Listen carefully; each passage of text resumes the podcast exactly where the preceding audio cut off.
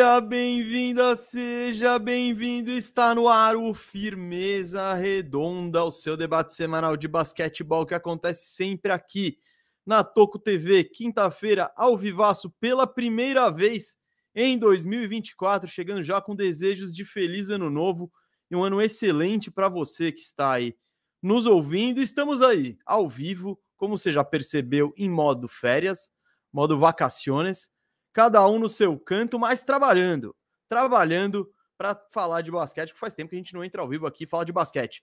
Então, eu sou o Gustavo Menezes, estou nessa com você, junto dele, que está aí num cenário novo, que montou aqui de última hora, mas ficou show. Rafael Cardone, o Firu. Feliz ano novo, Rafael Cardone, o Firu.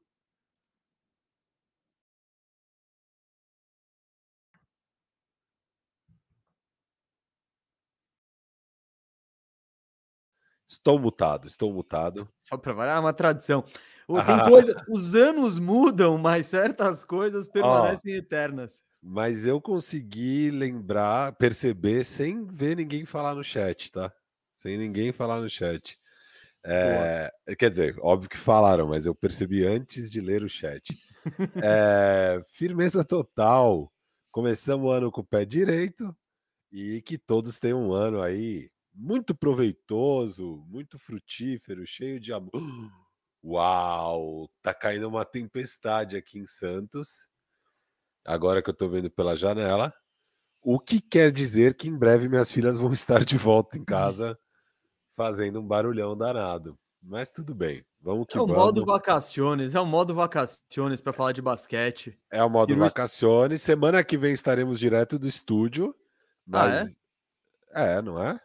Não sei. Você sim. que tá falando, você que tá em Santos, eu tô aqui do lado do estúdio. Sim, sim, estaremos, estaremos. A gente vai fazer dois programas remotos, dois direto do estúdio nesse mês de janeiro, tá?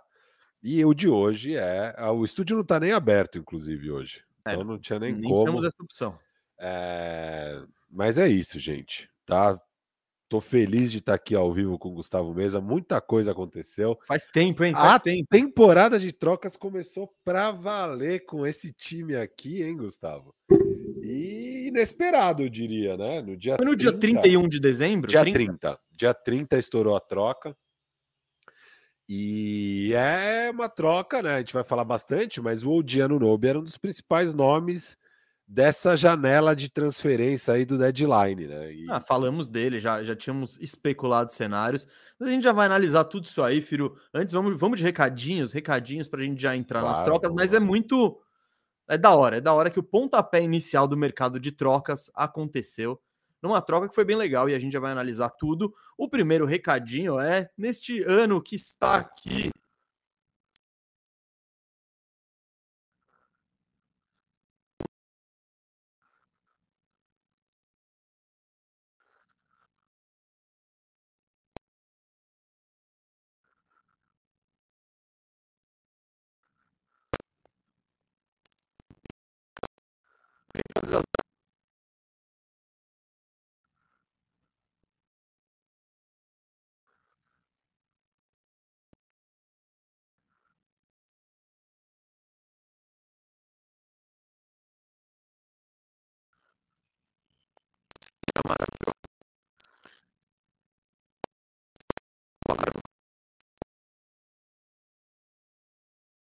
o QR Code na tela. Então, aqui, Ah, ó, QR Code na tela. A palavra é toco, é o último campo do cadastro. Você vai lá no campo cupom e escreve toco, igual tá aqui embaixo do Gustavo Mesa. E aí a Catel vai saber que você chegou lá através de nós e a nossa parceria vai continuar crescendo e crescendo. E o canal, por Firu, consequência, também. Diga. estão falando que o meu microfone tá zoado. Eu tô ouvindo também. Normalmente. Eita. Cê- me avisa aí se tá zoado ainda, gente. Voltou? Voltou? Eu não sei o que aconteceu. O importante é estarmos de volta. Tá perfeito aqui. Para mim, esteve Firu. perfeito o tempo todo o seu microfone. Mas o resumo do que eu falei.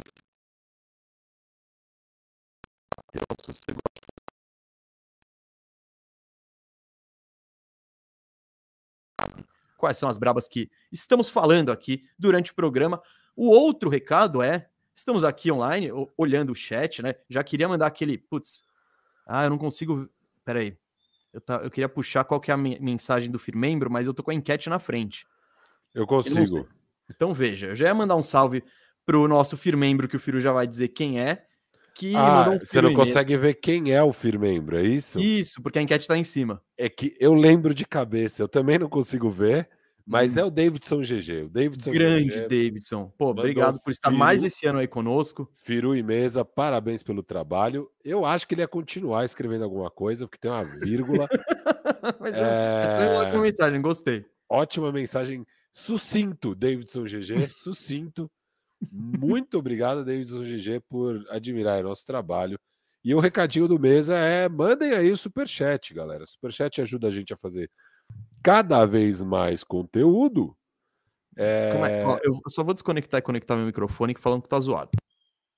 Beleza. Então, enquanto o Mesa faz isso, é, eu vou pôr na tela os nossos comentários, tá? Então, vamos pôr os comentários na tela, que já tem Bom, superchat. Melhorou? Estamos de volta? Eu tô ouvindo perfeito, Mesa. É, Ó, também, na OBS, deixa eu te galera. falar, Gustavo Mesa, lá Hum. no vídeo lá que a gente usa, vai na, na ferramentinha.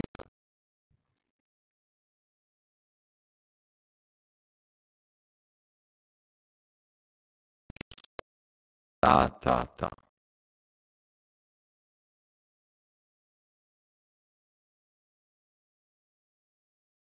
Natália Petra começou os trabalhos de superchat. Vou ler o dele e depois a gente faz um Isso. momento de superchat. Mas ele falou aqui, via live do Firu. Sei que é difícil, mas não desistam. Vocês são fodas. Continue com ótimo trabalho. Vai dar certo. Sei que todos pensam assim. Aqui a hashtag Uno de Firma. Tamo juntos, Jefferson Natália Petra. Eu e Mesa estamos firme e forte aí. É, Uhum. foi um ótimo ano da Toco TV. Eu falei disso na minha live, Mesa, que foi um ótimo ano. Expliquei um pouco as dificuldades e tal. Falei que quero muito que esse, acho que o primeiro ano foi um ano de a gente se estabelecer e que eu desejo que esse seja um ano da gente crescer de fato e tudo mais. E, e é isso. Então eu vou a gente conta aí com, Não, tô de acordo. conta com o apoio de todos vocês aí, viu, galera? Assim, que são a parte fundamental, e é por isso que a gente tá aqui, né? Se vocês não acompanhassem, a gente não tava fazendo conteúdo, não tava aqui toda semana trocando ideia, que é algo que a gente gosta, mas a gente gosta de compartilhar isso com vocês, porque senão eu ligava pro Firu e trocava ideia só com ele. Mas não, vamos compartilhar isso e obrigado aí pela mensagem. Jefferson Talha Pietra sempre nos dando essa moral. Firu, já, já, vamos, já vamos de programa? Bora, bora, bora. Não já há vamos de programa, Pedro. vocês estão ouvindo a gente bem. Se tá tudo Tentaram certo. nos derrubar. Zero tentaram. bala. Ninguém derruba a Toco TV. Ninguém derruba. Tentaram nos derrubar, Tentaram. Gustavo Mesa. Não Tem conseguiram. Forças ocultas aí, que não vamos citar os nomes. Será que a nação celta, que tá brava com o nosso corte, Ainda, ai- que ainda está brava com o nosso corte. É, gente, já faz duas semanas. Adianta ficar comentando lá. Firu, Vai. ufa, estamos de volta. Valeu, gente, todo mundo que tá aí. Manda nos grupos que a gente voltou aí, nos bandejeiros, em toda a galera aí que estamos de volta. Comenta no pessoal, compartilha o link, porque ninguém derruba nós nesse 2024 que está começando. E a gente está ao vivo nesse quarto dia para falar de NBA com o nosso queridíssimo Firmeza Redonda. Firu, Vamos ao que interessa aqui para toda essa galera que está insistentemente tentando nos acompanhar. Vamos para o Igor, vai pegar seu almoço. É, todo mundo aí, hora de lavar louça, pega seu rango que vamos de live e vamos falar dessa troca que movimentou a NBA no dia 30 de dezembro. É, esquentou de fato o mercado de trocas, que foi a movimentação, a esperada movimentação, antecipada movimentação de Odiano Nobe, que o Raptors trocou o Odiano Nobe, mandou ele para o Knicks, junto com o Precious Achua, o Malakai Flynn, e pegou de volta um caminhão de picks, como se falava? Não. Pegou de volta o RJ Barrett, o Emmanuel Quickly e um pique de segunda rodada. Firu, minha reação ao ver essa troca, eu olhei para um lado, olhei para o outro, eu falei, pô, legal para todo mundo, hein? Interessante, gostei. E, e, e, essa foi a sensação geral. E aí, claro, uh, as duas equipes jogaram duas partidas cada, estão invictas, né? Então o clima tá de tá legal para todo mundo. Por enquanto, todo mundo gostou do negócio, tá? Ninguém vai acionar o Procon, ninguém vai no Reclame Aqui. E qual foi sua reação aí quando você ouviu a troca a primeira vez? Você imaginava que o Knicks poderia entrar na jogada, que seria o destino do Ano Novo, que a gente botou Ano Novo em 300 times já?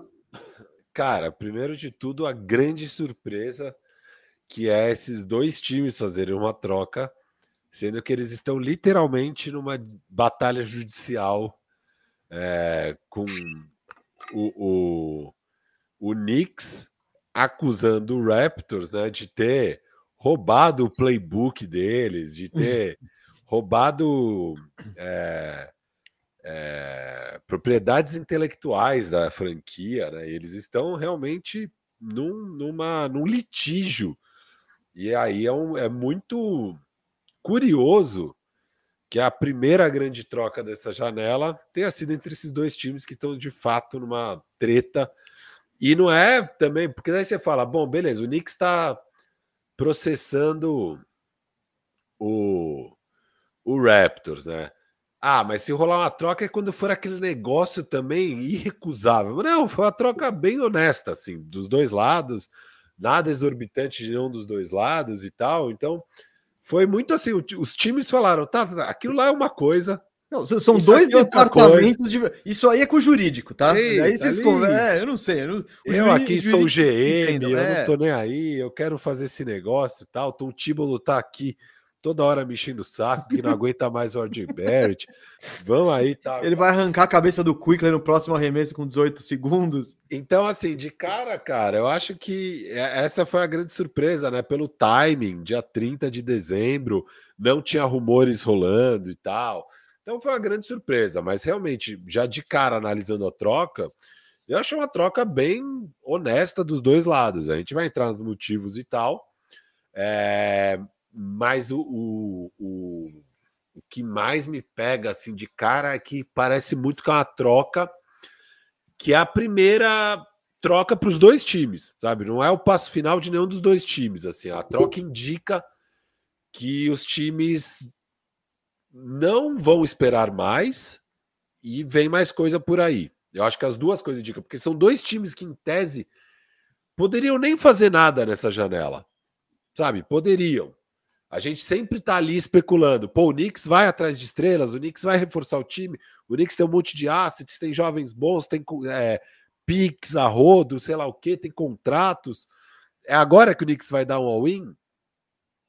O Knicks vai jogar com o mesmo time e tal, ver o que rola. E do lado do Toronto, a gente está sempre especulando. Será que o Toronto vai para o rebuild? Será que agora que eles vão virar chavinha? Será que sei lá o quê? E não foi aquele all-in do Knicks para pegar uma estrela, e não foi aquele rebuild do do aquela aquela, porra, sei lá, trocaram o Siakam, o Di, vai ser só molecada, vai pro tank, sei lá o quê. Não foi nenhuma das duas coisas, mas foi um primeiro movimento das duas equipes e do jeito que foi o movimento indica que beleza, eles não vão ficar parados, eles decidiram que é a hora de agir e deve vir mais coisa, porque não faz sentido para nenhum dos dois times fazer só essa troca e parar por aqui, na minha visão. Então, é, essa de cara foi as coisas que eu achei mais interessantes é, sobre essa troca. Cara, eu acho que é um pouco do que você falou, tem muito da questão de. Acho que os dois times curtiram a oportunidade. Aquela coisa, você falou, o, o, o Knicks precisava de um jogador como o Diano Nobe nessa posição. Bom, todo time de certa forma precisa, mas o Knicks não, não tinha. E eu acho que fazia sentido para o futuro, porque e é uma equipe que quer competir agora. Essa, se você tem o Tom Thibodeau de técnico, sua pegada é competir agora, não é desenvolver ninguém, é tentar tirar o máximo possível de todo mundo em todos os momentos. E claro, a gente fala, às vezes esse time não tem um teto tão alto tal, mas quando, essa é a pegada. Aí pagou o Jalen Brunson, tem o Julius Randle. É um time para agora que há muito tempo especulava-se né, que ia fazer uma grande movimentação. Foi o que você falou, Firo. Eles ainda têm ainda tem contratos que estão acabando, ainda tem uns jovens, uma coisa ou outra, para fazer uma grande movimentação. Então, eu acho que foi uma oportunidade de falar, cara, vamos só mexer nas peças que a gente tem aqui, sem dar os piques nem nada. Isso aqui, ó, o, a, esses piques que a gente está acumulando ao longo dos anos, etc e tal, ainda dá, dá para a gente ainda pode botar cinco piques e contrato e atrás de alguém fazer uma proposta grande. Eu acho que eles falaram, cara, o Odi tá aí no mercado, o que é importante tem que sempre ser dito e mudaria muito uh, qualquer avaliação que eu tenho da troca se o Odiano Nobi sai em seis meses. Eu imagino que ele tá indo para o Knicks, vai renovar com o Knicks vai ficar no Knicks. Né? É sempre uma possibilidade enquanto ele não renovar o contrato, mas parece que é um destino que ele queria, tal, tá todo mundo a par. Então eu tô partindo desse princípio de que o Odiano Nobi vai ficar. Então aí vai ter mais quatro anos dele, etc e tal. Então eu acho que o Knicks falou, cara, como que meu time vai ficar melhor nos próximos quatro anos, que é quando eu quero competir? Com o Odiano Nobe ou com esses, ou com um armador que é o reserva do Brunson e, e, o, e o Barrett, que, cara, a gente não consegue desenvolver ele de jeito nenhum. Então o Knicks eu acho que tentou melhorar o time. E sobre Toronto, Firu, é, também acho que não é. Tem a, tem a questão Siakam ainda, porque se eles trocaram Anunobi, por mais que o time tenha jogado melhor e etc e tal, eles têm que avaliar a questão do Siakam. Se ele for, fosse ficar e tivesse renovado, beleza. Mas ele ainda é um agente livre, então pode vir outra movimentação aí. É, mas eu acho que o, o que Toronto pensou no fim das contas foi: eu tenho esse asset que tá. que eu tenho seis meses dele, e eu transformei ele no RJ Barrett, que foi um pick 3 do draft que tem, sei lá, 22, 23 anos, e no Emmanuel Quickly, que é um armador de potencial, que estava meio afundado na rotação do Knicks ali, que não tem muito espaço, até porque é um time que tem o Brunson que concentra muito. Então, eu acho que o Raptors falou: tá, eu transformo o Anunobi em dois caras que eu posso, jovens, que eu posso manter por mais tempo e até ver se eles encaixam ou ver o que eu faço. Enfim, ganha tempo com assets. Então, por isso que eu acho que foi interessante para todo mundo. Eu não sei se você quer falar mais alguma coisa, já quer entrar em algum dos times. Não, não, falar um negocinho. Só, só antes de comentar uma coisa que você falou, o Marcelo Tomás e o Marco Antônio duas vezes mandaram super chats na nossa live que deu pau e relaxem, não está perdido. Na hora do bloco superchat, eu vou ler esse superchat de vocês. Não vou conseguir colocar na tela, mas eu vou conseguir ler. E o Nelson, que acabou de mandar um superchat também, aí eu consigo colocar na tela. Então podem mandar o superchat, que a partir de agora, os que vierem, a gente consegue pôr na tela, galera. Desculpa aí o transtorno, mas não, não é, não é perdido. Eu vi o Marco Antônio falando, pô, pior que meus superchats foram para o espaço. Não foram para o espaço. Foram para interweb, estão salvos aqui nos nossos diretórios da Tuco TV. Beleza, a única coisa, rapidinho, antes de a gente mergulhar nos times e tal, é o Diano Nobe, obviamente, renova com o Knicks. Ele era um cliente da Clutch, né? E agora, na off-season, ele trocou de agente. O agente dele da Clutch, na verdade, deixou de ser agente para virar um cargo grande numa, numa dessas empresas de tecnologia. É, é alguma coisa relacionada. É aquelas de tipo é tipo uma panini digital americana, vai, digamos assim. Eu não sei direito qual o nome da empresa, esqueci.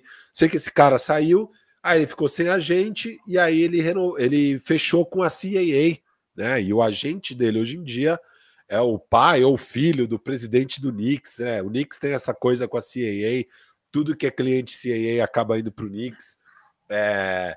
principalmente se é o do, desse agente então tá tudo certinho lá, é, uhum. uma, é uma contratação sem risco para o Knicks. O OG, obviamente, renova com o Knicks, então o Knicks sabe o que está fazendo nessa seara aqui É, tá claro, tá claro que é, nessa questão não tem risco, até por essas mudanças recentes do Diano Nobe e tudo mais.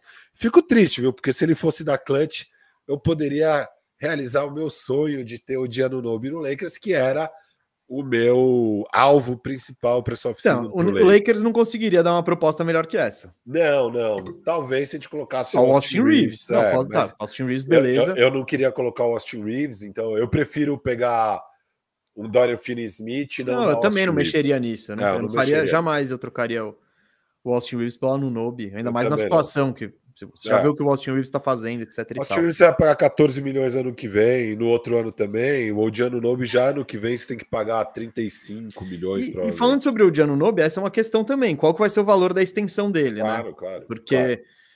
ele é um bom jogador. Ele, é, ele, ele, ganhando 20 é incrível, maravilhoso, fantástico. Nossa. Ele ganhando 30, 35 é meio que é, precinho do mercado, vai. É, é. E ele ganhando 40, aí você já tá gastando uma grana. Já. Então, já, é... já começa a ficar complicado, mas e, tinha saído até esses reports na off-season, né? Que, é, que ele queria algo em torno de 40 milhões, e se fosse com o Knicks, ele toparia menos. Então, então acho que o Knicks sabe disso também. É, ele vai fechar por volta de 33, 34, é. eu acho ali. É, esse é meu palpite também. E tá beleza, eu acho bem justo pro, para ele. É um premium em relação aos, aos alas com arremesso Firu, que ganharam. Então, é, fala, isso, fala. não, então ó, vamos, vamos, já que estamos falando mais do Anunobi, tá. vamos falar do Knicks na troca, bora, bora, porque bora. eu tenho. O que, que eu fui buscar, Firu? É... Rolou essa troca e o Anunobi sempre foi aquele cara, né? Do pô, ele custa três first rounds, ele custa não sei o que, ele custa. E quando rolou a troca, eu acho que a sensação rolaram opiniões dos dois lados. Gente feliz do Toronto, gente triste do Toronto, gente feliz do Knicks, gente triste do Knicks. E a galera que tava triste do Knicks falou: pô, a gente gastou o, pick 3, né, de 2020, 21, que é um cara ainda jovem, com potencial, e ainda deu o, o Quickley, que foi o segundo melhor reserva do ano passado, para pegar esse cara aí, para pegar o Diano Nobe, que é isso, é um jogador que na carreira tem 12 pontos de média, tá ligado? É, chuta 37% de três tal. Esse ano mesmo, 15 pontos. O máximo que ele já fez de pontos por jogo em um ano foi 17, que tem seus probleminhas de lesão tal. Então, tem, eu entendo que tem gente que pode achar caro esse preço do, do Anunobi, e de fato é um preço caro. É, você deu um pique número 3 e outro jovem de potencial, caras que o, o time que pegou vai poder manter por, por vários anos. Mas aí que, que eu fui. Que levantamento que eu fui fazer, Firu? Que era o que você falou do preço dos alas premium, era onde você está tentando entrar. Eu fui ver quem. Por que, que o Anunobi tem um preço caro? Porque ele é um 3D de alto nível. Ele marca as posições 2, 3 e 4 muito bem. Um e arremessa. Também. Não, sim, mas. É. Mas 2, 3 e 4. É, qualquer uma que você botar ali tá, tá de bom claro. tamanho. Um, um, às vezes tem um armador muito baixo, tal, mas 2, 3 e 4 você tá tranquilo, escolhe qualquer cara e põe nele e põe ele. Uh, o que é muito raro na NBA. É uma, é uma peça, é uma peça rara. Esse cara que ainda vai, que ainda que vai conseguir marcar isso e conseguir pontuar. É, isso aí, aí, já tem a variação, né? Claro, claro, que tem os que fazem isso e pontuam pior, os que fazem isso pontuam melhor, mas quem eu fui ver quem são esses caras, Firu, que estão na NBA, que você põe da marcação, que você põe para marcar do 2 ao 4 um jogo inteiro. Então, é o cara que, se você quer ser campeão, você vai precisar de alguém para marcar um Kawhi, um Devin Booker, para marcar um, sei lá, mano, LeBron, para marcar todo Tatum. mundo. Tatum. Você vai precisar desses caras. Esses caras, sem eles, vai ser difícil você, você conseguir. E eu fui, fiz uma listinha, Firu. Eu quero ver, talvez. Se eu esqueci alguém, você me diz, tá? Uhum. Uh, mas eu fui ver quem são, quantos caras desses tem na NBA, porque de fato ele é caro, porque é uma peça rara.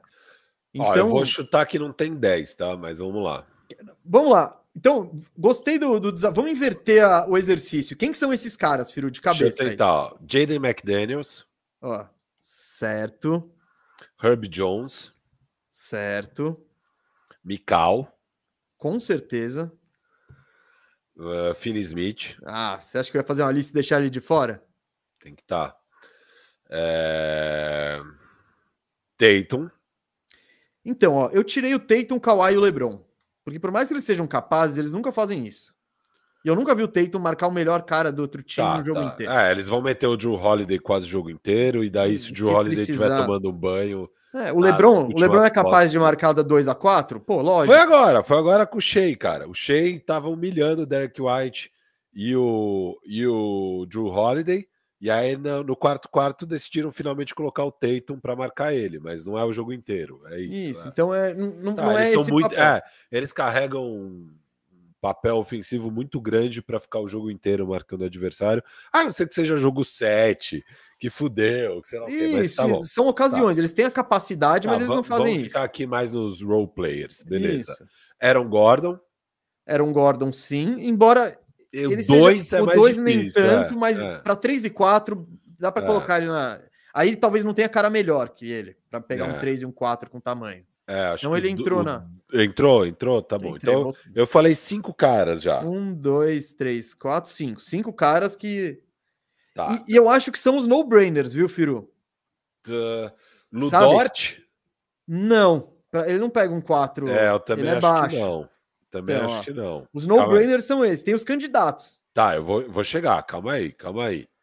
É, o- Ah, Dylan Brooks tem que tá. estar. Então, eu Tudo. sabia que você ia querer ele. Eu não, eu não sei se ele é um premium, mas Ah, ele sim, ele tem. Não, não há. Então, eu discordo um pouco, mas eu, eu botei ele aqui. Eu trouxe ele para discussão. Põe Tem- meu menino aí, põe meu menino. Botei ele, tá, tá ok. Ele é. ele- Cara, ó, ele- eu ele- não, eu não colocaria, tá? Ele consegue marcar muito bem de 2 a 4, mas esse cara não consegue ficar em quadra porque ele é muito ruim no lado do ataque, que é o Vanderbilt do Lakers. Eu ah, não, não, não, não, não, não. Então, Você concorda, né? você não precisa. Não, o cara precisa O sobreviver. cara precisa também. sobreviver em quadra. É, Marcos Smart, cara. na, na 4 não. Na 4, acho que É um truque, não, é, é um truque. Marcos Smart não dá, não Umas dá. duas posses, né? Umas duas Isso, posses. legal. tá. Nossa, eu vou botar ele no Kawhi pra dar uma mexida. Cara, você põe no jogo inteiro, o Kawhi vai cozinhar ele. Mano, o Avdia, eu acho que ele marca bem de 2 a 4 e ele sobrevive em quadra no ataque. Ah, é seria bom ter visto ele em algum jogo importante na vida, né? Mas É, seria. pra, pra seria. botar nessa discussão. Pois é, pois é, eu concordo. Mas, puta, eu acho ele muito bom defensor, Ah, cara. ok, eu eu- acho que Anotei o nome dele aí, Firo. Pronto. tá. Mas Eu tô tem um que tentando- você não vai achar. Que, Hum, que eu acho que ele pode fazer isso, por mais que não esteja fazendo, e às vezes faça, que é o Scottie Barnes. É. É. Cara, e eu acho que ele tem um, ainda por ser jovem, ele tem um gás pra fazer isso, sabe? Você vai marcar hoje o Kawhi o jogo inteiro, beleza. Você vai marcar hoje o Booker o jogo inteiro, mano, vambora. Eu acho que dá pra colocar, embora ele não tenha tanto esse papel, né? E eu acho que eu falei todos mesmo. Aí é apelar já pros moleque que, porra, nem temos certeza. É. Ó, tipo, os caras que não foram Thompson, citados. Bilal Koulibaly. Não, não, não, não, Exato. não, não, não. Você, Exato. o Alzar Thompson não vai acertar um arremesso. Você tem, Não, não. você tem que partir do princípio que esse cara no ataque, ele não vai ser um Exato, zero à exato, esquerda. Exato. Ele pode não ser o melhor chutador de três, tudo bem, mas que ele faça a cesta dele e vá lá dentro. É. É. Eu, eu não forçaria a barra aqui com o Bruce Brown. Não, não, não. É, Bruce Brown é exato. muito baixo. É. Firu, tem mais dois nomes. Fala o time. Que é. Ah, eu Portland Trail Blazers. Ah, é, o Jeremy Grant, é verdade. Teoria. É que a gente não vê ele fazendo isso há É, anos. é. Sim, Então eu- tem ele, que é meu alvo principal pro Lakers. Que você não sabe se ele vai conseguir fazer isso, porque ninguém vê Não. ele jogando um basquete competitivo há Sim. muito tempo. Então, mas coloquei ele e o Wiggins. O Wiggins já fez isso, não tá conseguindo fazer, mas, cara, o ano que eles justo. foram campeões. Não, é ele- justo, justo, justo. Wiggins. Ó, não tem 10, eu falei, né? É, Ó, acho que a lista nove. com o Avdia. Com o 1, Avdia. 2, 3, 4, 5, 6, 7, 8, 9, 10, 11. O Avdia é o décimo primeiro. É. E aí, e nessa lista tem os nomes, tipo o Wiggins, que tá mal, o Jeremy Grant, que a gente não sabe como que vai Exato. jogar, o, o próprio Dylan Brooks, que é, é uma Não. bomba. Pode. E é top 3 dessa lista. É, na frente dele tá só o Mikal, cara. Sei lá. É, então, eu, eu acho que dá para discutir. Dá para discutir discutir, o o. McDaniels É. e, e o Herb Jones talvez dê para discutir também. Ah, é que no É, ataque, puta, aí no ataque é muita diferença, eu acho, cara. É, mas os dois estão. O Herb Jones, querendo ou não, tá acertando seus 35% de três. É, não, E ele, mas- dá, ele tem os cortes dele. É que tem a questão mais de saúde também. Que o Anunobi gosta de perder uns joguinhos aí todo Tem, ano. tem, tem. E o Herb Jones tá sempre jogando lá. Então, Não, eu, não, eu acho que é discutível, sabe? Não, Não é nenhum absurdo e provavelmente para um ano assim, o ano novo seja melhor. Então, eu trouxe essa listinha assim porque eu fiz esse exercício e cara, é, o preço é caro porque tem pouco, porque é uma peça em, em, em necessidade. E outra coisa, fiz, fiz a listinha e isso me chamou a atenção, Firu. Fui lá, pá, comecei pela eu fui pela classificação Conferência Leste. Celtics, não tem. Bucks, não tem. Sixers, não tem. Heat, não tem. Pacers, não tem. Magic, ah, até tem, não, não, não, não tá precisando ter. Franz mas... Wagner? É, então, é que não, não, mas não tem, teoricamente, o cara que só faz isso, assim. É. Kevs, porra, não tem nem a pau. E o Knicks em oitavo agora tem. Aí você pega o Nets, tem vários. E, e cara, é isso. E o Raptors também tinha bastante. Então, você vê que os sete é. primeiros times do leste não tem esse jogador mesmo. Então, pô, o torcedor do Knicks fala, nossa, mas foi caro. Mas foi, mas é o preço de um jogador desse. Que tá ainda, deixa eu ver a idade aqui do Anunobi, 26 anos ainda. Então, é, é, é, tinha um motivo, eu também acho, e eu falei isso antes. Né, bom, teve uma discussãozinha lá no nosso grupo de fantasy. Acho que o Cauê falando que ele é superestimado e tal. Eu falei, cara, eu falei exatamente isso. Eu falei, é, não tem muitos alas 3D melhor que o OG, tipo, na NBA. E no mercado, então, sem dúvida não tem ninguém, porque os melhores que ele não estão disponíveis, né? Então, o Mikal basicamente não está disponível. Talvez se o OKC vier com pacote mega premium consiga pegar, mas assim, em tese o Mikal não está disponível. E o OG é isso, ele é um dos quatro melhores alas 3D role playersão, assim, de elite é, que você vai ter. Então ele tem que ser caro. É, é, é, o preço dele é caro, o salário é caro. Cara, você pensar, olha, olha a grana que está ganhando, ganhou agora na última off-season, né? Cam Johnson, Kuzma, são alas que até, em tese, conseguem defender, não são uma debilidade, pelo menos na defesa, e também não são brilhantes no ataque. Eu acho que eles são melhores que o Udi, do não, que a gente viu até agora. Melhores que o Udi no ataque e bem piores na defesa. Então, esses caras estão ganhando 28 milhões agora. Ah, não, é o, é o preço dos alas, assim. É, não tem... Por, por o próprio Jeremy tô... Grant está ganhando 35. É, 32, acho, esse ano. Vai, no final mas... chega em 35. É, é. Mas assim, é isso. Ele vai ganhar a grana que o Jeremy Grant ganha no mínimo. Ele vai ganhar uns 34 milhões e vai estar tá justo, sabe? Vai estar tá justo. Então, quando eu tava falando de preço, é muito pensando nisso. Quem é o Diano Nobe na NBA? Ele é um jogador muito importante, é uma das peças que a NBA tem mais carência, né? E por isso que todo ano é um, é um perfil que, que atrai muito interesse dos times e a gente fica animado com esses alas, mas é raro ele virar o que a gente espera. Então, o próprio RJ Barrett, que o Knicks está trocando. O que, que você esperava do RJ Barrett? Que ele fosse um ala trendy de elite. E não é. Ele é um ala trendy meio no nível ali de Andrew Hunter, que é outro cara que a gente esperava que virasse tal coisa tal. Porra, claramente não virou isso. Claramente virou um cara meia boca na defesa e meia boca no ataque. E mesmo assim mesmo sendo meia boca dos dois lados, é um titular de NBA que joga 30 minutos, sabe?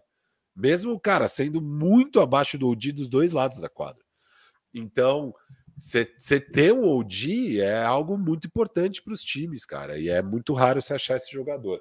É, aí, falando do preço que você bateu um pouco mesmo, é isso.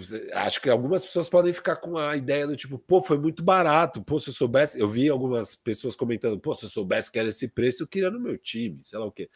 Mas não foi tão barato assim. É, é o preço que estava falando faz tempo, meio que três firsts. Porque você pegar, ó, o second que eles mandaram vai ser o pique 31 ou 32, porque é do Detroit Pistons. Então é como se fosse um first ruim. É um late first, vai. É, o Barrett, cara, eu acho que ele vale um first ruim. Digamos, você me falar hoje assim que eu não sei se vale na real. É... claro que vale. Para, mano. Vale para. o first ruim. Vale o first dois first meia boca, para. É, então. Lógico que vale. O Quickly vale. vale. O Quickly, va o Quickly não, vale. eu acho que o valor bom. do Barrett é maior do que o do Quickly, inclusive. Não, nunca, nunca. Você tá eu maluco. acho. Não, não, você não. tá maluco. O, o, o, Raptors quis fazer essa troca por causa do Quickly, não por causa do Barrett. Eu acho é. que não, mas tudo bem. É, o Quickly tem muito mais valor. O Quickly é um bom armador e tal. O Barrett é um cara que você tem muitas dúvidas. O, o contrato dele é, é meio ruim, mas ok, ele consegue jogar. O Quickly você tem a esperança ainda que ele talvez vire uma estrela. Calma aí, a gente já vai falar de, de é, depois. Sei, sei. Não, mas falando do preço, entendeu? Eu acho que todos esses caras valem um first ou dois, dois ruins, um bom. Se juntar esses dois caras, eu acho que eles meio que valem um pouco mais do que dois first, com certeza. E aí você junta o segundo, o segundo round de Detroit, que é, na prática, quase um first de fim de rodada. Você tem com certeza ali três firsts de valor. Então o Knicks meio que deu três firsts para pegar o para pegar o Gianno Nobe no expiring. E, e aí o Knicks tem essa vantagem, cara. Ele é o Knicks, o OG queria estar tá lá, e ele é o time que pode pagar esse valor porque sabe que o cara vai renovar. Tem outros times que talvez desse mais, mas para um aluguel, sem ter a certeza que o OG vai ficar, aí fica mais difícil. Para o Knicks, cara, beleza. Então eu achei assim. E aí, pensando do lado do Knicks, porra, eles deram essas coisas tal. É, o que, que rola com o Knicks mesmo? Que aí eu acho importante falar. Eu acho que é um time que, cara, vem trabalhando com muita calma. Eu acho que isso é muito legal. Eu elogiei eles desde aquela off-season, quando eles não dão all-in, só pegam o Brunson. O, o Yuri Fonseca estava lá com a gente, maluco, bravo. Ah, não dá para torcer pro Knicks. Eu falei, cara, primeira vez na vida que o Knicks está fazendo a coisa certa, que não está desesperando, dando overpay para os caras meia boca. Pô, deram um contratinho lindo aqui no Brunson. Você vai ver, ele é bom para caramba. Não esperava, nem eu esperava que ele fosse tão bom assim, né? O cara é bem melhor do que, do que eu imaginava quando eu estava elogiando o contrato. Mas ok. E aí vai montando com calma. E nessas eles desenvolveram bons jogadores, eles foram bem na free agency, então eles não deram nenhum tiro na água. Você vai montando elenco, vai montando elenco. Cara, eles pegaram o DiVincenzo, pegaram o Josh Hart, pegaram o Hartenstein, Pegaram mais vários jogadores de NBA, somando ao que eles já tinham lá. E eles acertaram picks do draft. Então, o Grimes é um jogador de NBA, o Quickly é um jogador de NBA. E pegaram também, óbvio, o free agent Jalen Brunson. Você vai somando isso ao seu time. O que aconteceu com o Knicks é que eles tinham muitos minutos de NBA e poucos minutos para dar. Então estava sobrando minutos em termos de talento no Knicks, né? Tem times que estão faltando, no Knicks estava sobrando. E aí fica perfeito fazer um movimento de consolidação de dois por um. É... Agora, o que acontece é quem foi o dois, né? Que, que eu acho que pode pesar aqui para o Knicks? E até aí, já voltando para aquele meu argumento de que isso indica que vem mais coisa. Seria excelente se tivesse sido tipo Barrett Grimes, sabe? O Grimes já está caindo fora da rotação, não está muito lá porque o Quickly tinha um papel muito importante no time, que era ser esse armador secundário, quando está junto com o Brunson, e o armador da segunda unidade. Agora, você não tem mais essa peça. Não tem. Você está agora jogando minutos de McBride, o Dante de Vincenzo às vezes vai estar tá com a bola, sei lá o quê. Quando o Brunson não tá, e mesmo quando o Brunson tá, é bom ter esse outro cara. Óbvio, o principal do jogo é Brunson e Randall, e agora você tem sempre o Odiano Nobe e um outro arremessador, seja Dante de Vincenzo, seja Josh Hart, é, seja o próprio Grimes, que vai jogar alguns minutos e tal. É, mas você precisa ter mais um armador no time. E agora você perdeu isso com o Quickly. Então você vai precisar repor isso. Eu acho que você vai precisar repor é, criação. Você vai precisar repor um pouco da criação do Quickly, porque você não tem no elenco essa criação que o Quickly trazia. Então, sobre isso, não, sobre isso, então, é óbvio que você vai. Eu, é que eu acho que o que o Knicks está pegando, beleza, eu concordo que o, que o Quickley ele traz exatamente isso. Ele é o ball handler secundário, é o, é o armador da segunda unidade, etc e tal. Mas eu não acho que é uma tarefa indispensável. Não, você não ia não. pegar. Não, não, então, você não ia pegar ninguém sem dar valor, né? Você não ia pegar. Então, tudo bem, o Quickley tinha um papel, eu acho que, e claramente o cara, o cara que o Toronto queria. O, que, o, Toronto, o Toronto ia fechar o negócio se você desse o Quickly. Eu também não falaria, não, o Quickly tá intocável. Não, beleza. Manda o Quickly e depois resolve essa carência que agora tem é, isso, eu, eu tô dizendo. Uh, o que você trouxe com pensando num jogador que é o Giannunobi com as características é mais necessário para o time do que o Quickly e do que talvez o Barrett juntos, porque eu acho que você tem primeiro eles pagaram o McBride, então eu imagino que eles imaginem que o McBride pode pegar alguns desses minutos de forma competente. E eu acho que é isso mesmo. Eles acham, beleza, aí é de Vincenzo, o Josh Hart leva a bola, quer armar um pouco o Randall, arma um pouco. Então, eu acho que isso é mais é, é, substituível, não é essencial o que o Quickley trazia. É óbvio que ele ajudava, é óbvio que se ele tá lá, ele ia jogar e exercer exatamente esse papel. Mas eu acho que esse papel dá para ser, uh, dá para complementarem como um, um comitê, assim, sabe? Um pouco de McBride, esse jogo de Vincenzo leva a bola, tal. O Brunson é o Brunson mesmo, então quando ele tiver bola na mão dele, não tem nem o que pensar.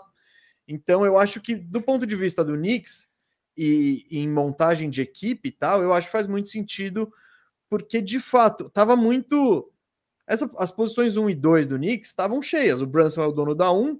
Quem é o 2? Aí você tem o Barrett brigando, o Quickley brigando, você tem aí Di Vincenzo, o Josh Hart, toda essa galera querendo minutos e não tem minuto para todo mundo. Exato. Então você deu uma enxugada nessa, nessa rotação nas posições 1 e 2 e fortaleceu a 3 e 4, que era o que precisava, e era, e era um cara que fazia falta, que vai ajudar o Knicks espaçando quadra e marcando os outros os alas adversários, que no leste tem vários ali para ele. E na NBA também. E, cara, assistindo o jogo ontem, você já vê o impacto absurdo do Odiano Nobe, né? O, o Knicks. O jogo foi disputado quase até o fim, né? Depois ele ainda. Só que ele ganha todos os minutos que o Anunobi está em quadra, todos, absolutamente todos. Então, o Knicks várias vezes abre, tipo, sete pontos, dez pontos, aí do nada volta, o jogo está empatado. E ele entra, ele e o Hartenstein entram é, faltando acho que uns oito minutos no quarto quarto, o jogo praticamente empatado, dois pontos, bola do Knicks. E aí eles ali em três, quatro minutos abrem é, 15 pontos na, reta final. E assim, o Anunobi na quadra inteira, ele faz uns cinco deflections, pega rebote ofensivo, mete bola, meteu uma de três, enfim, é muito importante, assim, ele é muito bom defensor, né, cara? Então, e isso fazia falta ali no Knicks. Eu acho que ele fecha essa, essa, essa ala perfeitamente, é um bom complemento e tal. Mas e aí o que eu gosto do Knicks?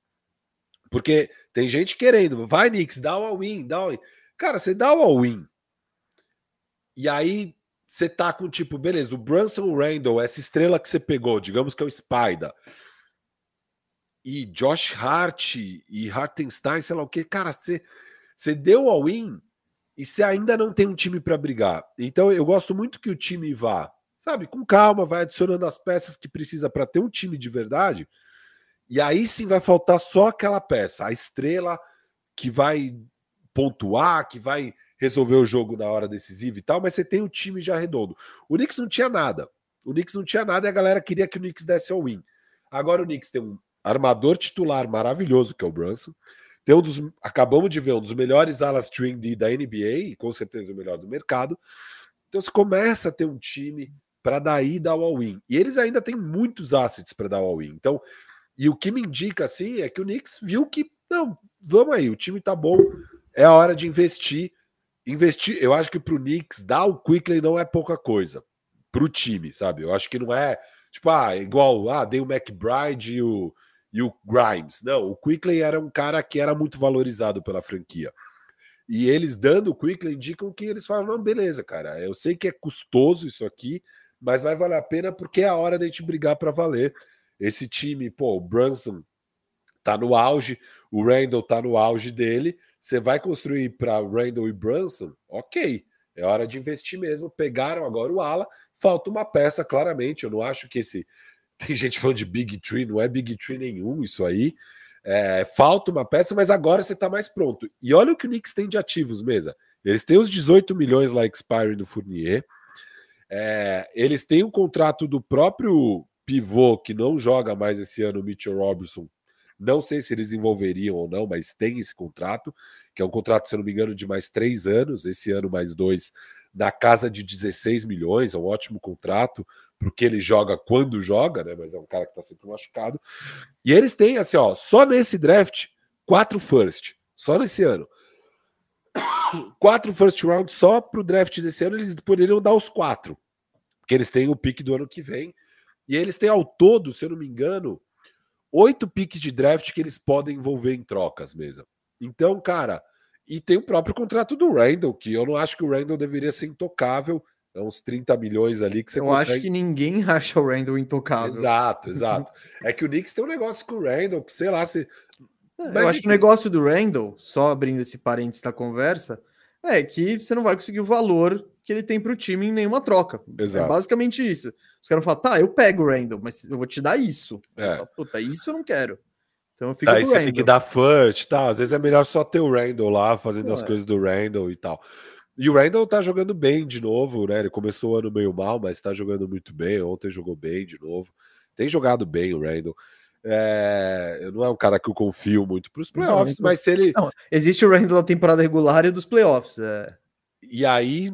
não E, e o Randall, e o Randall da temporada regular é, já, já entrou em seleções ao NBA minhas. Então, É, é. Não, o cara assim, joga 80 jogos, faz, sei lá, 23, 12. O Knicks pega home court, sei lá o É, quê, você fala, fala, pô, preciso botar ele. O foda do Randall é que eu não. Ele nem é um cara que eu consigo dizer assim, ah, mas talvez ele, como sua terceira peça no ataque, seja uma boa. Por quê? Que rola com o Randall, cara? Eu acho que ele virando sua terceira peça, digamos que o Knicks pegue uma estrela, e daí o principal vai ser Brunson e essa estrela, vai. E o Randall, sua terceira peça. Primeiro que ele não é eficiente como terceira peça, ele meio que precisa da bola na mão. Segundo que ele, sendo com um usage baixo, eu imagino que ele fique desmotivado e aí a entrega dele defensiva, que já não é lá essas coisas, vai pro vinagre. Então eu tenho meus medos com o Randall. Eu ainda acho que o caminho ideal pro Knicks é trocar o Randall sim também. E o na Randall, real, o Randall, filho, ele é o DeRozan na aula de força. Ele joga do jeitinho dele ali. Ele gosta de dar bola ali, é, dar umas trombadas. Ele, ele ocupa aquele espaço ali. não, eu até cogitei, eu faria se eu sou o Knicks, mas eu nunca faria se eu sou o Bulls. Mas eu não duvido o Bulls se enganar e trocar, porque o Lavine tá sobrando lá, né? Randall por Lavine, só que aí você vai ter Randall e DeMar DeRozan. Não. Eu não faria isso nunca. Não, Mas sei. enfim, É, mas não. pro Bulls, pro, pro Knicks, eu curtiria o Lavine. Hum, E, e é, a- ó, eu montei, eu montei um Knicks mesa, que seria totalmente viável. O Knicks ainda teria assets e tudo Esse é o mais. Nick sustentável do Firu. Não, você pega o Lavine e o Larry Markkinen. Dá para pegar os dois, de tanto assets que o Knicks tem. Então, assim, por isso que eu acho assim, o Knicks agora tá muito bem posicionado, cara, para ser agressivo nessa deadline e montar um timaço aí para os playoffs. Eu acho que eles estão bem, bem posicionados para isso. Eles têm salários, tem ainda alguns jovens, tem muitos picks de primeira rodada. é, e, cara, você já tem aí um, no mínimo, uma dupla muito boa, que é o G Brunson, para não falar um trio com o Randall, que na real É, então. envolveria em trocas. O que, o que é muito claro é de a chegada do Gianno Nobe, não, por mais que a gente goste dele e tal, não sobe o Knicks de patamar. Não, melhora, mas melhora o time. Não, patamar não. A gente não vai falar agora vai brigar com os caras lá em cima. Não. É o patamar de, pô, se a gente chegar na segunda rodada já vai ser irado. Isso. Eu acho que não dá para sonhar muito mais que isso. Então, e o time con- continua nesse patamar, que era o patamar que tinha antes da troca. É que é o que você falou. ah, pensando numa montagem de time e tal, o Anunobi funciona em qualquer situação, em qualquer equipe. Então, você já ter essa peça, que é uma peça difícil de encontrar, é, é muito Isso. bom. E o Knicks, querendo ou não, para temporada regular, ele é, ele é um time competitivo. O Thibodeau tira o máximo dos caras ali, vai botar o Anunobi para jogar 45 minutos se precisar, etc e tal. Ele não desenvolve, ele tira, ele tira o que eles têm. Eles, os caras não, não jogam mais com o Thibodeau. Mas é, tá ok. É, o que o Knicks vai fazer, pode fazer, e você falou muito bem de explicar os assets, eles continuam ainda de olho no mercado para ver. Só que o engraçado é, esses alvos vão passando. Lembra quando a gente estava falando de Embiid no início da temporada? Já parece que, a não ser que aconteça outra tragédia nos playoffs, que nunca pode se descartar, não vai estar. E aí é quem? É o Spider. É muito difícil saber, que- ver, saber quem vai ser o cara que vai estar disponível. E, e esse cara que estiver disponível, ele tem que encaixar no seu time. Porque é o que a gente, sei lá, Spider e Brunson faz sentido. Não sei, a gente tá vendo Garland e, e, e Spider que não tá sendo uma experiência tão legal assim. É. Então é. Mas o Knicks é isso. tá- Ele tá. O que ele tá fazendo nos últimos anos é acumulando moeda de troca e esperando a- a- a- o príncipe encantado. E, e eu acho que o Knicks ainda pode ter a calma, por sinal. Às vezes eles podem ir assim para essa temporada E aí, ano que vem, faz outra troca, porque às vezes também eles vão olhar para. Tudo depende do que tem no mercado de fato. A gente não sabe o que tem no mercado de fato. Às vezes o que tem nessa deadline não vale muito a pena. E aí, na off-season, talvez tenha muito mais coisa disponível. Beleza. É, às vezes vai ser o momento ideal. Eu não acho que o Knicks tem que ter pressa também. Porque é isso, o Brunson vai estar tá lá, o OG vai estar tá lá, o Randall vai estar tá lá, Hart vai estar tá lá, David vai estar tá lá. Beleza, você tem seu time. O Mitchell Robinson volta no que vem. É, e depois se machuca de novo. Enfim, ok. Mas é, não quer dizer que o Knicks precisa nesse deadline agora, o win. Pô, que, é, essas coisas, né? Que eu tô falando. Eu acho que é o primeiro movimento do Knicks. É, e, porque eles têm a faca e o queijo na mão para fazer um monte de coisa, de fato. Mas também não é obrigação. Eles podem ter, pré, ter calma. E eu não acho que é nem para testar o que esse time é, porque às vezes a gente fala, ah, ah o OKC deveria testar primeiro o time, ver direito, para depois trocar, tal. Beleza. O Knicks, eu não acho que é muito esse o caso. Você sabe onde estão suas lacunas, você, Bom, você é sabe que, que esse time não vai longe, você sabe qual é o teto desse time. Todos os jogadores também, não, não tem nenhum moleque se desenvolvendo. Todo mundo já tá na idade que você sabe mais Exato. ou menos que, que são esses caras aí? aí? Mas eu acho que é muito questão do mercado, cara. Quem vai estar disponível no mercado para o Knicks que faça sentido. Eu também não iria atrás do Spider, mas hoje em dia, se for barato, você tendo o OG, já faz mais sentido um Spider. Você, você talvez sobreviva mais com Brunson e Spider tendo o OG na sua, no seu lado da quadra. É, o João Pedro que... mandou no chat um pacotinho, gostei, hein? Mitchell Robinson e Fournier por Eiton e Brogdon. Dominator e Randall, vambora. Nossa. Quem quer pagar 30 milhões no Eiton em 2024, cara? Nem a pau. Ah, por, por Fournier e Mitchell Robinson? Não. Prefiro ter o Mitchell Robinson no que vem. Com Muito legal. Bom, e com, com essa mensagem a gente encerra o apoio do Firu a DeAndre Ayton. Ele oficialmente não, já, já larguei. para. Acabou, acabou. Ai, Esquece ai. o Eito, mano. Esquece o Eito. Ai, Firu. Mas. Pô, eu achei que eu já tivesse largado oficialmente quando eu elogiei a troca do Nurkit, mas sei lá. É que você é muito fã do Nurkit. tipo, porra, eu falei, não, eu entendo o lado do Santos. Eu, tipo, tira esse cara eu daqui. Eu consigo entender o que eles estão fazendo aqui. Acho que faz sentido. Mas, mano, eu curti do Knicks, cara. Eu acho que essa é a abordagem perfeita. Se eu fosse torcedor do Knicks, eu estaria bem feliz com a direção que o meu time está tomando. Sempre decisões sólidas, mesa. Eles não fazem uma cagada. Eles estão sempre fazendo coisa certa, nunca estão se desesperando. O time está constantemente melhorando. Eles pegam os free agents certos, a mid-level eles gastam certo, os picks do draft costumam ser bom. Cara, é isso. É assim que você monta um time bom. É, não é fazendo loucura. E o Knicks não sei se vai ser esse ano, não sei se vai ser ano que vem, mas o Knicks eventualmente vai voltar a brigar para valer por título, porque os caras estão constantemente tomando decisões certas e sem se apressar, sem fazer loucura. Agora, a única é. coisa que existe aqui um pouco de de, de timing para o Knicks é que dos oito picks de draft que eles podem envolver em trocas, etc. e tal, quatro são nesse ano. Então, assim, não sei se no deadline ou pré-draft, alguma troca eventualmente o Knicks tem que fazer, a não ser que eles falam, não, foda-se, vamos draftar quatro caras bons. Não, mas o que, o que acontece às vezes é o cara troca esse pique de agora por, por um, um pique lá frente. Futuro, sim, sim. É. E... Mas enfim, tem esse, tem... É o, esse é o OKC Special.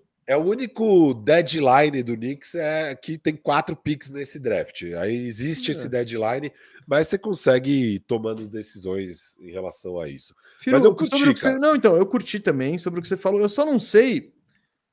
De fato, o Knicks tomou decisões corretas. Tananana. Eu só não sei se eu consigo ver um time campeão saindo daí, sabe? Dessa base. Cara, de, então, Brun de... de Brunson e OG eu consigo. Então, eu mas que é, que, é que aí você, não, mas então, acho que você vai precisar de uma super duper estrela. Esse é o.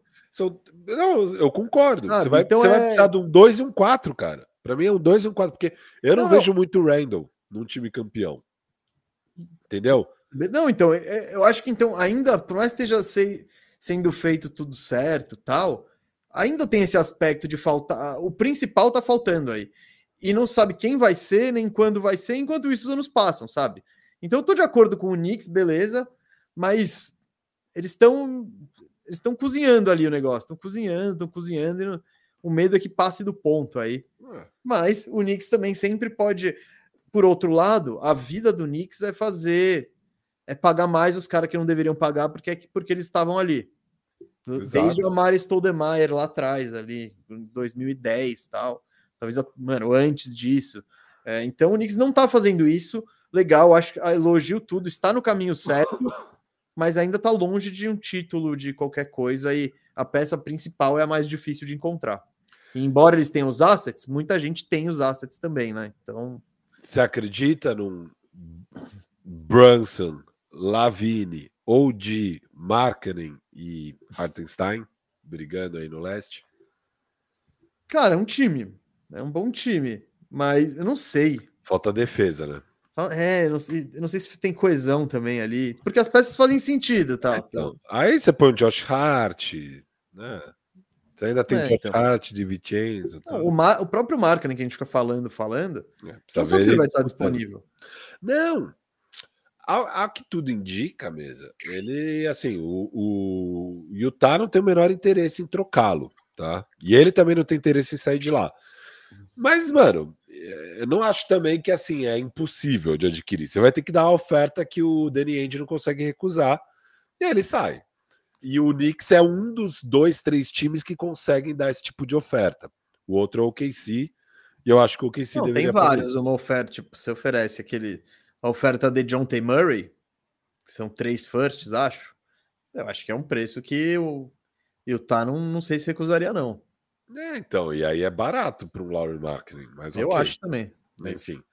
É, dá, dá. Sim, não, não é, porque não faz sentido no momento de Utah, Utah ter qualquer coisa que é intocável lá, sabe? Não, então, tipo... a única a questão do Laurie Marketing é muito simples. Tipo, se ele quiser ficar, se ele for, mano, eu amo Utah, Ó, meus filhos aqui finlandeses, eles amam, eles amam a escola aqui. Virou todo mundo mormon, tá o máximo. E eu vou ficar, beleza, não troco ele. Ele é mormon? Não, Salt Lake City. Ah, tá, tá. tá. Ele, ele virou, ele virou. Ele virou mormon. Ele virou mormon. É, o Utah converteu ele. Converteu não. ele, mano, ele tá pirando. Então aí você fala, pô, eu não vou trocar o Marco, né? Eu já tenho esse cara, quando que eu vou conseguir um cara desse?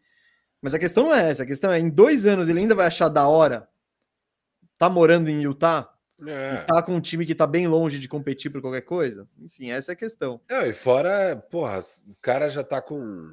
Já é um veterano, vai, de NBA, tá no sexto ano dele, acho. Uns 26, 27 anos. É, então, até você conseguir montar um time, é, talvez, sei lá, não, não dá para saber a situação. O fato é, você vai, se quem for pegar o marketing, vai ter que dar um overpay, porque as partes ali em Utah não tem pressa em negociar o marketing, nenhuma pressa, nem vontade. Então, beleza, você para você fazer eles terem vontade, você vai ter que dar um overpay. Eu acho que o preço normal do marketing é 3 firsts. Nessa situação, para tirar o marketing, vai ser 4, 5 firsts, entendeu? Vai ser um preço preço de Spider, cara. Vai ser preço de Spider, não vai ser preço de The Jonte. E, e por isso que eu acho que poucos times têm capital para isso, sabe? É, é Knicks, é o KC, é o seu Orlando, talvez. Não, não precisamos. É, exato. Embora, né? Seria legal. Cara, o Orlando ontem bateu o recorde de bolas de três da história da franquia. Sem. Tava sem o Ingles, sem o Cole Anthony. Gary Harris. Gary Harris e Franz Wagner se machucaram durante o jogo. Então, e, e tava sem, sem marcar o Fultz também. Bom, teve umas prorrogações, né? Ajudou. Duas prorrogações. Não, não, não, não. Bateu o recorde no tempo normal. Foi no tempo normal? Velho, com os caras aleatórios demais metendo bola. E. Não, Kele... o Timo Keke no último quarto, ele meteu três seguidas e o Orlando ah. virou o jogo. Com aquele time que eu falei: o Keke, Travelay Queen, Schofield, é... Mo Wagner e tá faltando uma fera ainda, que eu vou descobrir quem Houston, é. Houston? Não, não, ó. E yeah, é Anthony Black, ele, o maestro. Ah. Black, o Kick, Queen, Schofield Wagner. Orlando voltou pro jogo. Foi muito aleatório. E aí, o, o Paulo Banqueiro ele fez 18 pontos seguidos pro Magic do final do, ter, do primeiro do, do, do, tempo normal e na prorrogação inteira. Foi um bagulho, mano, maluco, assim. Foi... E foi uma pena que o Orlando, Orlando não ganhou. Mas que jogo. E que expressinho do, do professor Mosley ali. Eu não sei porque eu comecei a falar disso, Mas foi, putz, eu, eu, fui dormir muito tarde. Eu dediquei muito tempo da minha vida a esse jogo aí. Muito bom, muito bom. É que eu, eu falei que seu Orlando tinha capital. Foi por isso que você entrou no Orlando. Coringa aí que apareceram? Por isso que você entrou nessa. Mas, mano. Ele talvez seja o pior jogador da NBA. Quem? Admiral Schofield. Ah, eu ah não... Você, não, você não viu. Ninguém, ninguém viu. Ele, eu acho que ele é muito gente fina, ele é meio líder tal. E o Orlando tem sempre esses caras que não tem naipe, não conseguem jogar, mas. Ele, enfim, grande oh. O que, que tá acontecendo de... com o Goga Bitadze, hein, mesmo? Ele é, ele é o melhor pivô do que o Wendell Carter Jr.? Acho que é. Acho que é. O que tá acontecendo com ele é que ele é muito. Ele é bom pra caralho. É isso, tá ele, é, é, é eu, tô, eu, tô, percebendo isso. Mano, ô, oh, Firo, eu, Orlando eu... foi melhor quando o Wendell Carter machucou. E agora que o Wendell Carter voltou, não, o Goga Bitadze tá. Firo, o é. Goga Bitadze é o novo titular. É o titular, né? É, ele posição os dois jogos. Firo, ele, joga muito, cara. Eu sou muito fã do Goga Bitadze e o naipe que ele tem de tipo. Você vacilou de dispensar ele no Fantasy, hein? Mas é que ele voltou pro banco, né? É. Só que o, o, foda é, beleza. Aí o coach Mosley tava com a, o, abacaxi na mão ali. Aí o Wendell Carter titular, Mo Wagner. Aí quando ele viu, ele tava fechando o jogo com o Goga Bitadze, que jogava 10 minutos, produzia 15 fantasy points. Não, eu, eu, tentei pegar ele no waiver agora, que o Maga, o Maga me atravessou. Mas eu ia gastar meu waiver no gol quando eu vi que ele tinha virado titular de novo. Mas, cara, ele é muito inteligente, ele dá uns tocos. Ele deu ontem uns tocos, uns dois tocos muito decisivos e insanos. Cara, sou fã de Goga Bitadze. Ele tem esse visu que, mano, parece, sei lá, um jogador dos anos 80. Aquela barbinha, ele, a expressividade dele. Pô, ele é muito da hora, Goga Bitadze. O Orlando Magic é o, é o Miami Heat dos pivôs, dos pivôs de, de rotação. Você cola lá, você vira um craque. E aí depois, sua carreira. Caraca, mano, essa aí é impressionante. Dito isso, o Wendell Carter Jr., hoje eu acho que ele pode ser negociado, filho. É, e muita falei. gente gostaria. Não, sempre antes não dava. É, tudo bem. Não, é que... Eu já achava que dava, porque é um cara que, hum. mano, tá. Você fala do Mitchell Robinson, isso aí é tão podre quanto, cara. Não, ele é um pouco menos, eu acho. É. Um pouco, um pouco menos. pior também. Não, não é, não é, não, não. É que são coisas diferentes. Cara, o Wendell Carter Jr. tá metendo bola de três. Ontem ele tava lá no recorde metendo as bolinhas dele. É, velho, o... Mas dá pra... Não, muito time ia gostar de ter um Wendell Carter, velho. É que agora tá. com o Goga tá muito difícil, tá muito. Eu entendo o coach Mosley, ele tá com muitos amores. Ele precisa botar todo mundo e é difícil. Tem três pivôs tal. Mas o Bitadze é demais, ele é muito da hora. E ele protege o aro, que era algo que nenhum dos pivôs do Magic fazia, né? Então. É, então, não, o Goga, cara, da hora, da hora essa, esse desenvolvimento aí da temporada de Goga Bitadze titularzão. Não, ontem, esse time do Orlando, que, o, cara, que o Magic precisava da vitória, que foi muito, muito carisma o jogo. Não sei como ia se mantendo e tal. Mas foi, foi, foi, foi legal. Fiquei orgulhoso da minha equipe. Fui dormir tarde, com, mesmo depois da derrota, assim, o Sabonis acendeu o laser, mas eu fui dormir feliz. Com o brilho desse time. Boa. Vamos falar do lado do Raptors da parada? Pô, lógico. Agora é a segunda parte do programa, hein? Vamos falar do, de Toronto Raptors. Rap, os caras, Felipe Turci, é o Cheque Bitadze. Mano, eu tô, tô fã, eu tô, tô, tô enamorado pelo, do, do Goga ultimamente. Firo, vamos falar do outro lado da troca. Falamos muito de Knicks e encerrar o assunto Knicks aqui mandando um abraço para Yuri Fonseca. Hum, vou colocar aqui na tela, então, vai. E um abraço, não, não. Ah, não, Yuri Fonseca. Eu pensei no Yuri. Nossa, você tá, tá pensando nisso há muito tempo. Não, é não, Yuri? acabei Quem de Yuri? ver, acabei de ver o superchat dele bem na hora que você falou. Vai, não, não, não, não, não, nem, nem sei de quem é essa pessoa que você tá falando. Ah, tá, depois... Pô, eu queria mandar um abraço. Pô, falando de Knicks, por que eu vou mandar um abraço pra esse cara? É, não. É que, mano... Yuri Fonseca, o Yuri número um da Toco TV. E, e pro Vitão também, do Knicks Fans BR ali. Tá aí no chat. Tá aí no junto. chat, tá acompanha o Knicks e sofre como ninguém, agora tá, tá contente, né? Com, com o novo. Eu acho que ele, ele no início não pirou muito, não, mas agora acho que ele deve estar tá mais feliz. Os, os torcedores do Knicks não gostam de nada que o Knicks faz de certo. É impressionante. É tipo, o Knicks vem fazendo coisa certa atrás de coisa certa e toda vez eu vejo os caras puto. Ah, não acredito que a gente hum, pegou esse bom é, jogador por é um muito tempo, bom. não, é muito tempo. É, não, de... entendo. Eles estão escaldados, mas Isso. vocês estão escaldados porque vocês não faziam essas coisas. É essa que é a questão do Knicks. Que nem o Coringão. Lá. Coringão contratou um argentino, Garro. Ele foi o líder do campeonato argentino em todas as estatísticas. Você já sabe que eu de Federico 2, né? Assim. Não, não quero dizer isso, mas tipo, mas o cara, eu tava vendo lá, ele é o maior número de assistências, de criação de lances, cruzamento certo. Uma, todo, é o número um em todas as estatísticas do campeonato argentino. Se fosse o Palmeiras contratando, eu imagino que eu ia receber essas estatísticas a cada cinco minutos nos grupos que eu tenho. Olha, olha o cara aqui, ó, líder de assistência de não sei o quê. Blá, blá. Como corintiano, eu já falo, pode ser um Arauz, pode ser um De Federico. Vamos ver primeiro o que esse cara faz. Um cantilho, que o cantilho até enganou um pouquinho com as fatiadas dele. Então, não, ele tinha o trademark deles, isso não dá para negar.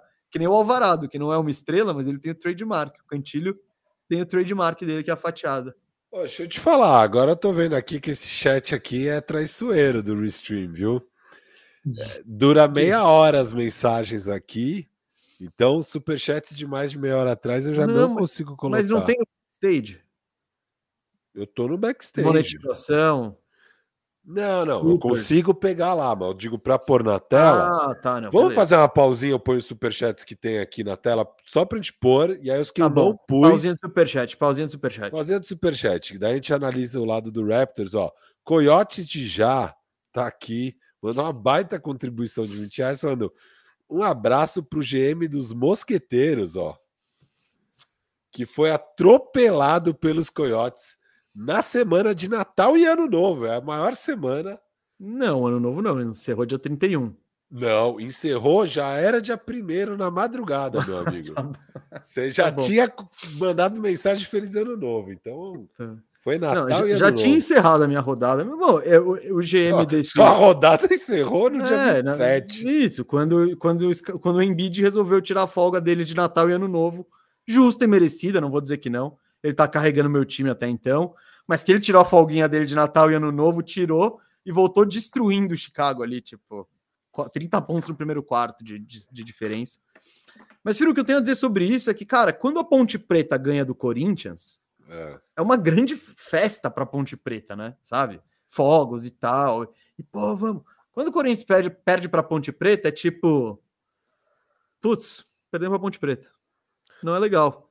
Próxima rodada. É isso, é isso. Então, sorte deste, dessa equipe. E se toda vez que ele, que ele ganhar de mim, ele contribuir com 20 reais, Dá até para negociar umas para as próximas rodadas, para os próximos anos tal. Próximos quando anos, fizer falta. Agora vocês é. só se enfrentam se Valendo. for nos playoffs. É, é não sei, eu não sei se ele chega. Eu tô briosa. Agora, esse é o ano da arrancada, Firu. Esse é o ano da arrancada. Ó, conforme eu vinha te falando, mesa.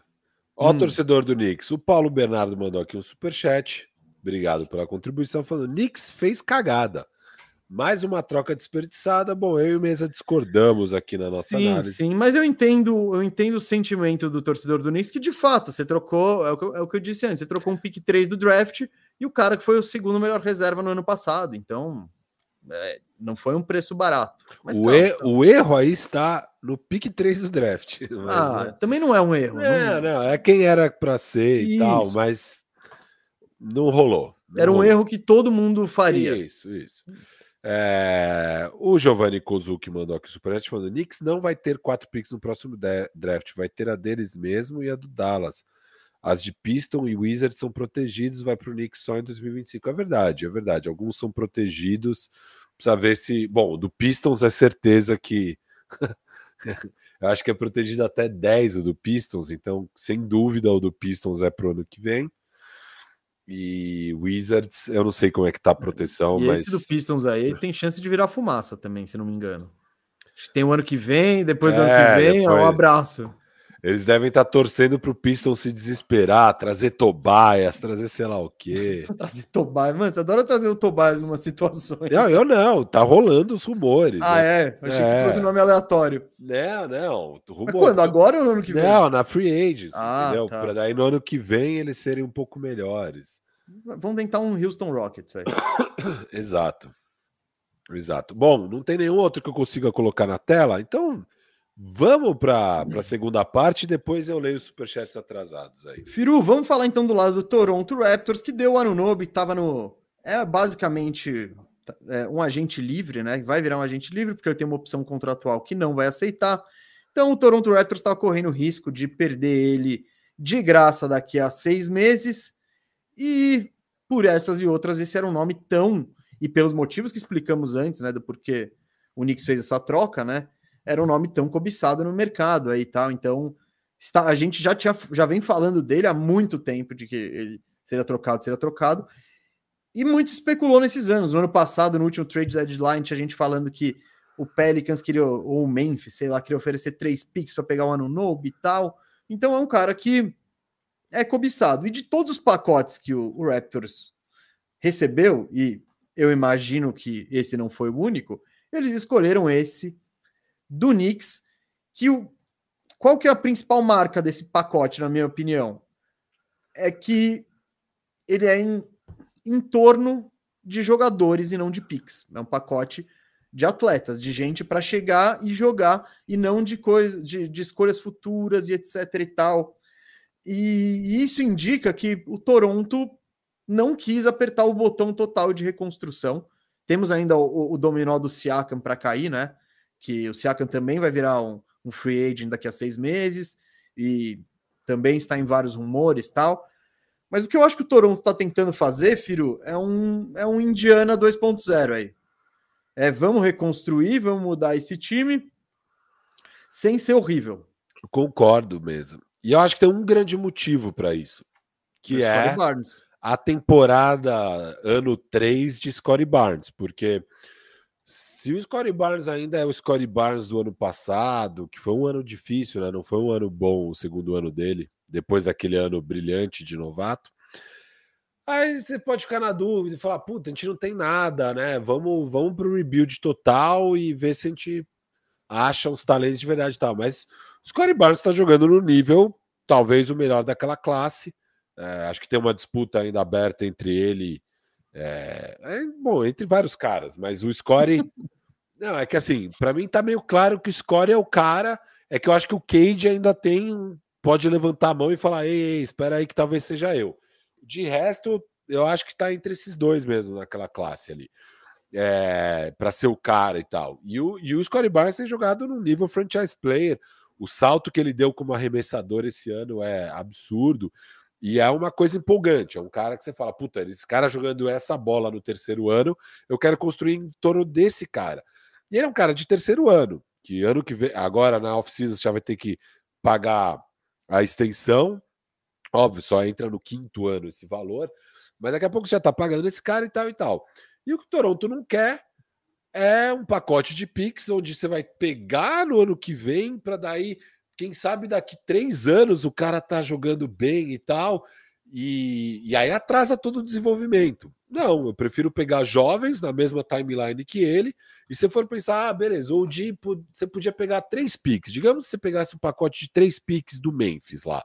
Memphis chegou a oferecer três picks pelo Diano Nobe. Legal. Três picks na casa dos 20. Mano, se um desses três você achar um Quickly, já tá ótimo. Tá? Três picks na casa dos 20. Se um você achar um Quickly, e óbvio, o Quickly foi um pique na casa dos 20 e um grande acerto do Knicks, tá maravilhoso. Então é, porra, é, o, o, é difícil achar um Quickly no draft, sabe? Não é, não é fácil. O, o Quickly, se for pegar os últimos é, cinco drafts, ele é um dos 30 melhores jogadores. Então, é, você não, não é uma coisa simples, sabe? É, não é fácil se acertar isso.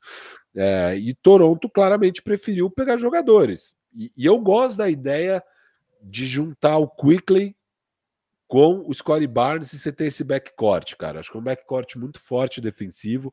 Eu acho que eles podem se complementar bem, né? O Quickly tem arremesso, o Quickly é um bom defensor, o Scottie Barnes tem o tamanho, puta playmaker, o Quickly como secundário a gente já viu que funciona legal. É, eu gosto dessa ideia. Eu gosto muito dessa ideia para eles e ver se o RJ Barrett em casa, o canadense RJ Barrett jogando em casa, no time de coração da infância, se ele começa a tentar ver se vira o jogador que a gente esperava que ele fosse e que não rolou no Knicks. É, mas eu acho uma troca muito justa. Eu acho que faz sentido para Toronto, com esse Scottie Barnes, não ir para o rebuild total, ir para um, rebuild on the fly, né? Ali rolando as peças. E eu gosto das peças que eles trouxeram, principalmente do Quickly. O RJ Barrett, eu não, não acredito muito nele, sinceramente, mas é, dá, dá para ter esperança. Eu não acho que também é uma idiotice apostar nele. Isso pode dar certo. Então, eu acho que a primeira coisa é conceitualmente, e aí eu não vou entrar no mérito do o Anunobi tem mais valor ou menos que eles. Toronto ia perder esses ele, ele provavelmente ia perder o Anunobi. O Anunobi já tinha rumores que ele está insatisfeito há milhões de anos. E na pior das hipóteses, na pior das hipóteses, você transformou o Anunobi em, em um, no Barrett, que é um cara de 23 anos, foi o pick 3 do draft, você ainda tem mais 4, 3 ou 4 anos de contrato com ele, então você ainda tem um vínculo. E no Quickly também, um cara de 24 anos, que também você tem. Eu não sei se ele já renovou, eu acho que ele já renovou. Mas senão você vai ter a capacidade de cobrir qualquer oferta que ele receba tal. Então, Toronto, na pior das hipóteses, ganhou tempo para ver o que faz com assets. É, tudo bem, talvez nenhum. De, provavelmente, talvez não. É, talvez nenhum deles evolua até um nível do Anunobi tal. Mas você não está perdendo de graça, está transformando eles em caras que têm algum valor, né? E ah, isso... Ah, não. O, o Anunobi é o melhor jogador da troca, para mim. Mas tá ele é o mais velho também. Isso, isso, isso. Não, digo, hoje, hoje o melhor Sim. jogador da troca. troca Eu tô é falando, provavelmente até vai continuar sendo quando todo mundo se aposentar e tal. Então, mas ao mesmo tempo, o Toronto ia perder esse cara e ia perder ele por nada. Entre não, não ter Anunobi nada e não ter Anunobi, você ter o Barrett e o Quickly como reposição, é legal. Então, tipo, eu, eu gosto. Que você tá pegando caras jovens, você tem o, o a capacidade de mantê-los no futuro. Então, só do ponto de vista de pegar assets, eu tô, eu tô ok. E eu concordo com você, é melhor. Quantos Barrett você vai pegar no draft? Tipo, se você pegar em. Que seja o pick 15, o pick 14, o pick. A, a chance de você não encontrar esses caras é maior do que de você encontrar. Claro, você pode pegar um Yannis também. Essa é a questão do draft. Você, você tá. vende o sonho. Mas muitas vezes o sonho, é, às vezes a realidade aqui é legal. E, e é bom você ver os caras que você tá pegando. Você já ter visto esse, eles jogando temporadas de NBA, já ter um scout. É, o draft é tudo muito, por mais que você tenha, você estude, etc e tal, tem a aleatoriedade do, do cara no novo ambiente e tal. Ali você já viu eles pelo menos competindo. Então, eu gosto dessa parte. E Firu, pensando na reconstrução do Toronto, eu gosto bastante também. Eu fiz, eu fiz outro pequeno exercício aqui para esse segmento. E eu vou te, eu vou Gustavo te Gustavo Doing Work. Que doing absurdo. Work, eu fiz aqui. Eu vou te jogar uns backcourts aí. Eu quero ver, eu quero ver depois eu quero que você me diga quais qual é o pior deles? Qual é o pior deles? É isso que eu quero. Então vou te lançar uns backcourts. Para esse ano ou para agora, para agora, para não não estamos vendo o futuro, estamos falando de agora. Tá bom. Tá? Ó, Trey Jones e Devin Vessel. Tá. Shadon Sharp e Anthony Simons. Jordan Clarkson e Colin Sexton. É, Cade Cunningham e Jaden Ivey. Tyus Jones e Jordan Poole. Markel Fultz, Jalen Suggs.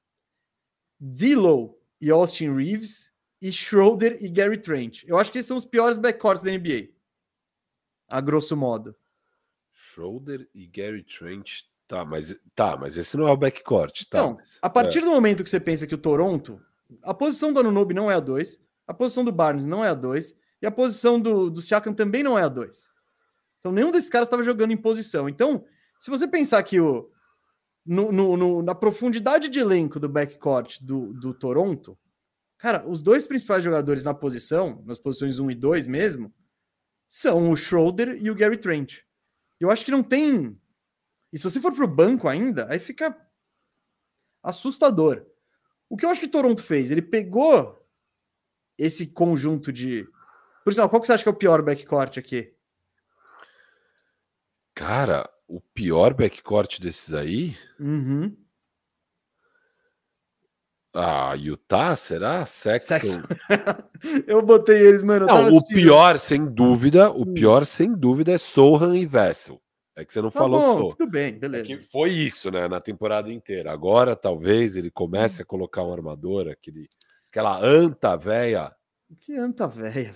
Para de. Não, respeita o pop, pariu. respeita é. o pop, mano. Ele, ele, como eu, a gente tá vendo dois passos lá na frente. Ah, eu não sei se tem alguém que ele tá muito enamorado nesse draft aí, que ele quer uma pique alta, porque só, só isso justifica. Só Sim, isso. eu tô falando isso há muito tempo. É, é. mas nem isso justifica. Justifica, que... filho. Mano, você acha que o Spurs não vai perder jogo pra caralho mesmo com o Trey Jones de armador? Pode mas ser, mas. Desenvolve direito o Embanyama. Não, mas e se o Sohan vira? O Embanyama vai desenvolver, fica tranquilo, filho.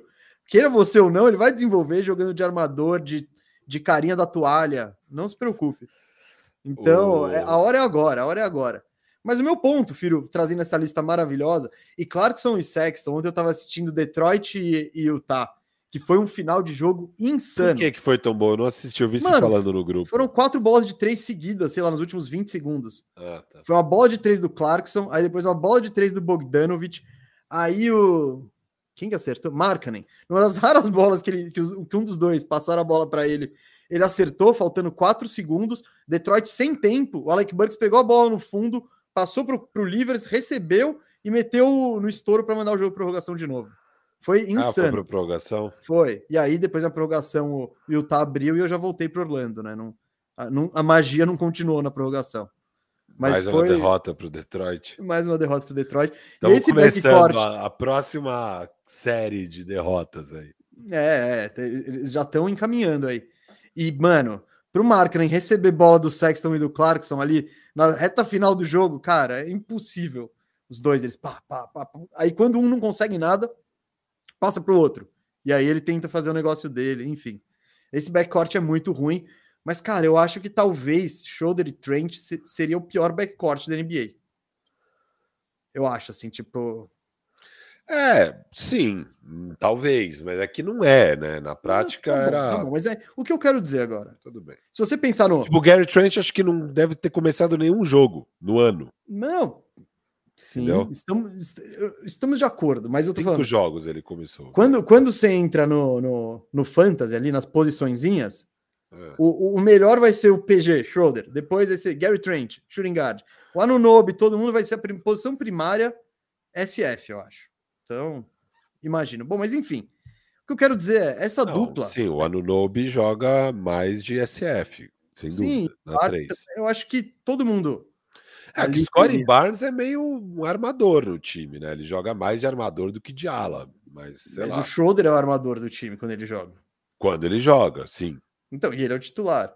Enfim, meu agora já é... não é mais, né? Agora, agora já é Barnes e Quickly. Então, meu ponto é que você pega, eu acho que nas posições 1 e 2, talvez fosse o time com menos profundidade em toda a NBA. O Toronto talvez fosse o time que, que você menos pudesse contar com é jogadores. Isso que acontece quando você perde o Fred VanVleet de graça e. Não... sem nada. E aí depois você, você puxa o Malakai Flynn.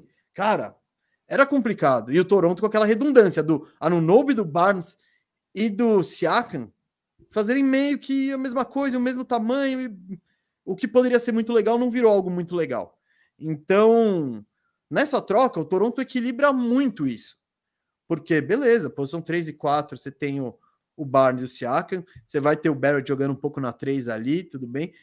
E, cara, sua rotação saiu de Schroeder, Trent, Malakai Flynn, para sair o Malakai Flynn, continuou o Schroeder, continuou o Trent, e agora entraram dois caras, dois jogadores de NBA, o Barrett e o Quickly.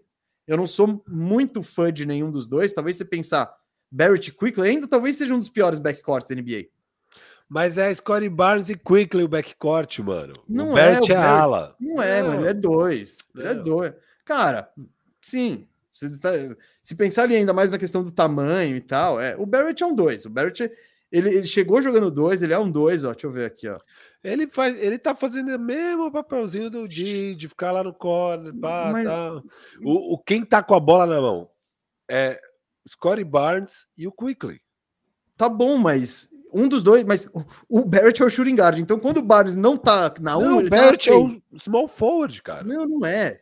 Mas tudo bem. Você pensar na questão de formação de time, no tamanho e na forma como eles entram e na classificação deles como posição, eu acho que eles reforçaram muito o backcourt, assim, muito. Tipo, agora você tem quatro caras, e embora nenhum deles eu acho seja muito confiável, e nem o Quickly, eu, eu eu tenho. Outro dia você falou que ele seria um.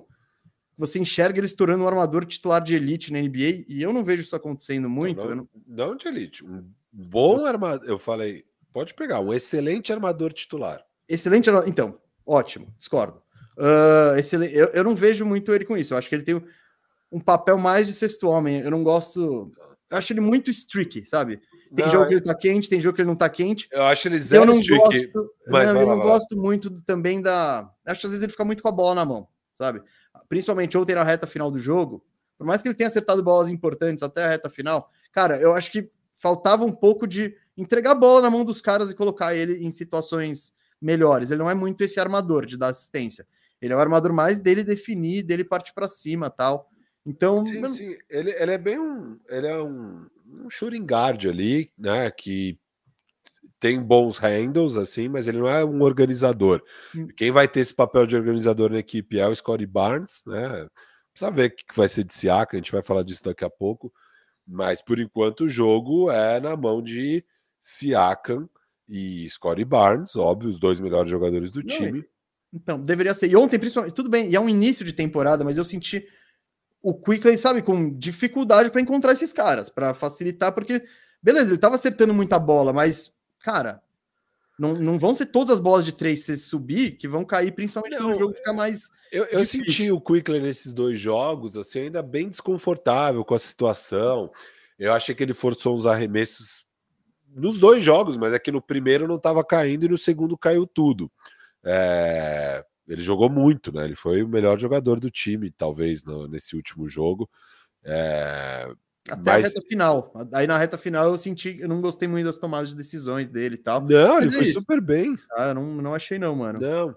E assim, sobre o Quickly, a gente discorda bastante sobre quem ele é. Eu acho que ele é um jogador que no Knicks ia muito bem, e muitas vezes, na verdade, quando ele estava bem, ele era tirado de quadro, o que era muito decepcionante.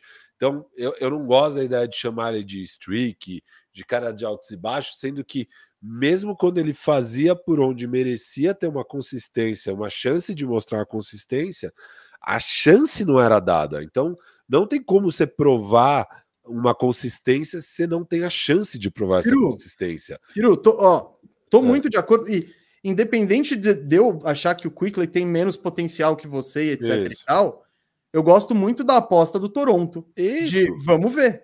Não, e eu concordo ele é que é uma aposta. Ele não é streak, é, ele isso. pode ser, ele não pode ser. Eu acho que o piso dele é ser um, um, um sexto homem muito bom. Pronto. O beleza, piso dele o piso é esse. Que eu acho que é meio que o piso do. que é o, que é o Schroeder, a grosso modo.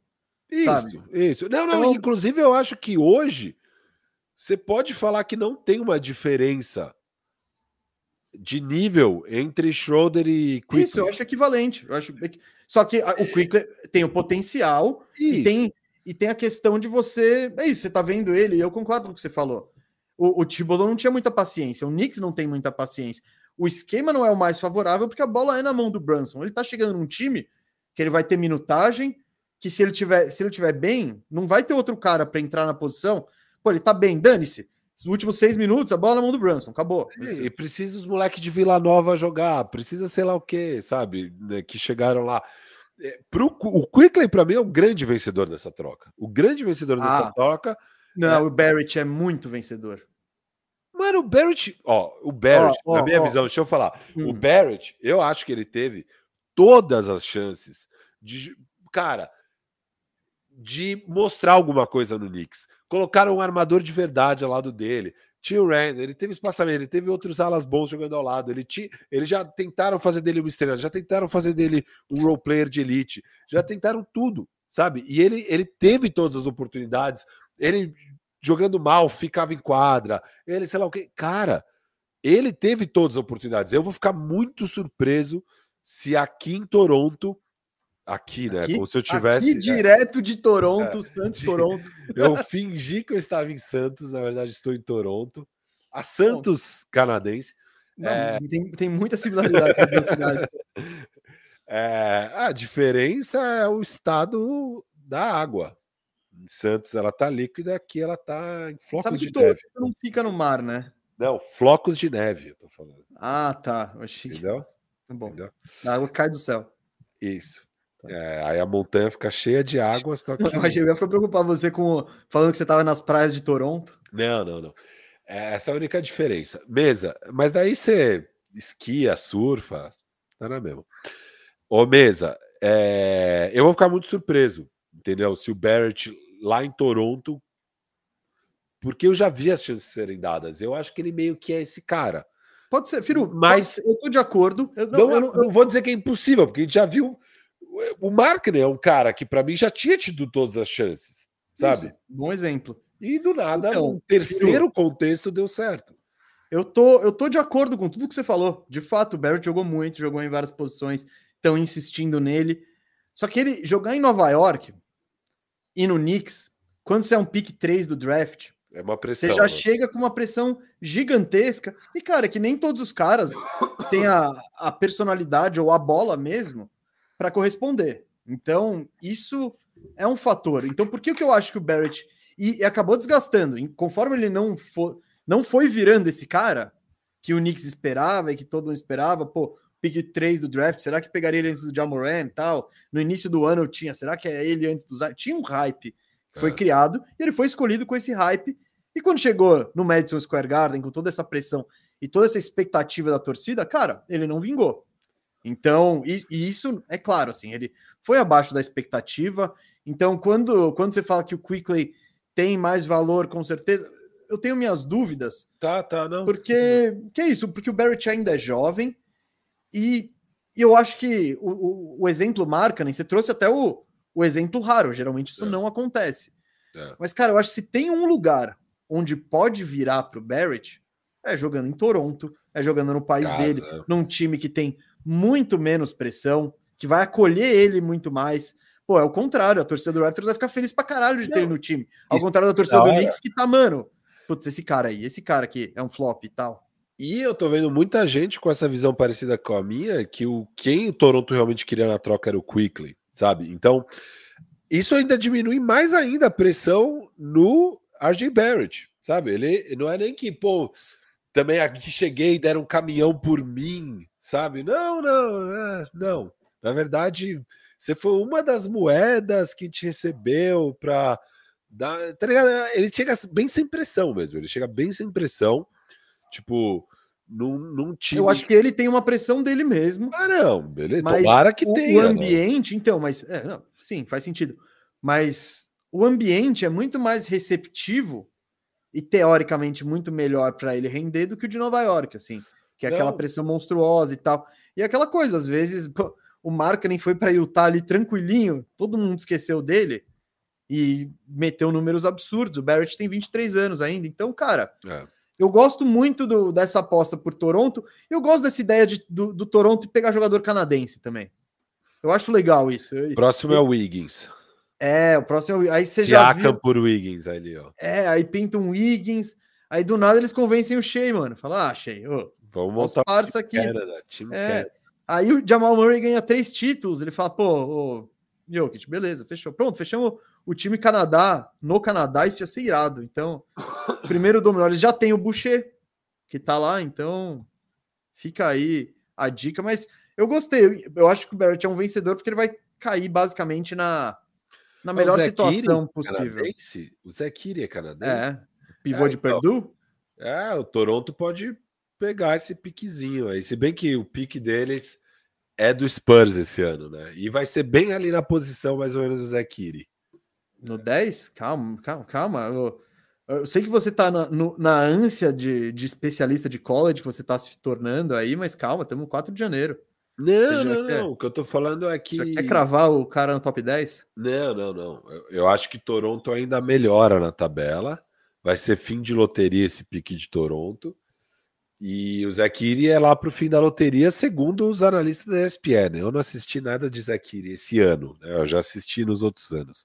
Mas o, o Givone colocou ele em 14 no último board dele. Agora, cara, é, é. muito aleatório. É. O, o... é só para esses boards agora servem basicamente de lista dos caras que você tem que ver. Tipo, é, ah, mas você fez seu exercício, mesa, e eu achei que ia ser outro exercício na real, porque eu tô empolgado com esse backcourt que para mim é Scottie Barnes e Quickly, E eu até comentei no Twitter que eu, falei que eu acho que vai ser um dos melhores backcourts do futuro, sabe? Óbvio, vai depender do Scottie Barnes virar quem eu acho que ele vai virar. Não, não é tanto o Quickly estourar, é o Quickly ser é. melhor é que, que, isso bom, e tal. É que nesse exercício dos backcourts, você tem muito é. backcourt tipo Damian Lillard e Malik Beasley, que é, é um cara muito bom. É. E aí, beleza, eu prefiro ter o Lillard e o Firudo não, que. Não, mas entendeu? Eu acho que o Scottie Barnes pode virar uma super estrela na liga, sabe? Eu acho que é possível. Não sei o quanto eu apostaria nisso, mas eu acho que é possível. Ele virar mesmo um franchise player, sabe? Aquele cara. Melhor cara de um time que realmente compete aí por título e tal. Não acho que tá fora das possibilidades. E o Quickley virar um jogador meio nível All-Star, assim. Eu acho que é possível. Eu acho que é o teto dos dois. O teto dos dois é isso aí. Se os dois vão bater no teto, não sei, mas eu acho que agora. E o que eu sei é o piso deles é alto, de ambos. O piso dos dois, para mim, é um bom piso de Quickley e, e, Barnes. E eu acho que eles vão se complementar bem. Vamos ver jogando na prática como isso vai acontecendo. Eu senti o Quickley um pouco travado e depois eu vi até que o, o Rakovic, qual é que chama mesmo? O Darko, Darko, né? Darko. Darko Rajakovic. Isso, que o Darko falou para ele assim, falou, mano, você não tá se divertindo. E eu tava vendo o Quickly muito tenso, cara. E sabe, e ele vai muito para aquele floater. E o floater, quando você vai meio travado, assim, não vai, a parada não entra. E aí ele foi se soltando, né? Até a hora que começou a cair bola, ele fez a dancinha dele e tal. Ele começou a se soltar. E o Darko falou para ele: falou, mano, eu quero que você se divirta em quadra. E aí foi até engraçado, né? Ele falou, mano, nunca me falaram isso na vida. Óbvio, né? hum. né? até parece que o Thibodeau vai falar que eu quero que você se divirta. é, você se divertir, você tá fora do meu time, moleque. Aqui, aqui não se diverte nessa porra. Aqui não tem, aqui não tem diversão, não, caralho. É, mas é isso, cara. Vamos ver como vai ser. Eu gosto pro lado de Toronto. Mas aí, falando de Toronto mesmo, eu acho que indica claramente que eles tomaram a decisão, assim, do tipo, tá, não vamos insistir em Barnes, Siakam, Rudy. Mas ao mesmo tempo não quer dizer que decidiram que o Siakam não casa. Porque, e aí o que eu acho legal do, do Toronto e o 30 de dezembro aqui na equação. Eu acho que Toronto tinha pressa de fazer logo uma troca, pelo menos, e aí fizeram essa. E você tem um time, né? Que é um time agora. O Toronto meio que faz sentido do 1 ao 5. Barnes, Quickly, Barrett, Siakam e Poro. Daí tem Gary Trent e Schroeder vindo do banco. Tá, é um time, é um time, faz sentido. É, e vê, porque agora você tem tempo até o deadline, você tem um mês e meio aí, entre 30 de dezembro, um mês e. Você tem cinco semanas, aí. Cinco, seis semanas até o deadline para ver se, oh, pô, encaixou, hein? Ou, né, não encaixou, vamos embora também trocar o Siakam. Então, eu acho que agora a gente está num período de teste até o deadline para ver se troca também o Siakam ou não. E na hora de trocar o Siakam, com certeza vão manter essa atuada de priorizar jogadores nessa faixa de idade. Pix, e isso, nessa faixa isso. de idade. Eu, eu, também, eu também acho, filho. Eu tô, eu tô de acordo com essa análise. É, uma, um, uma pergunta que o Igor Dig fez aqui: qual seria o quinteto que fecha os jogos do Raptors? Eu acho que o, o legal não é nem responder essa pergunta, é falar que, cara, agora o Raptors tem mais opções. É. Ontem a gente viu o Schroeder jogando com o Quickley.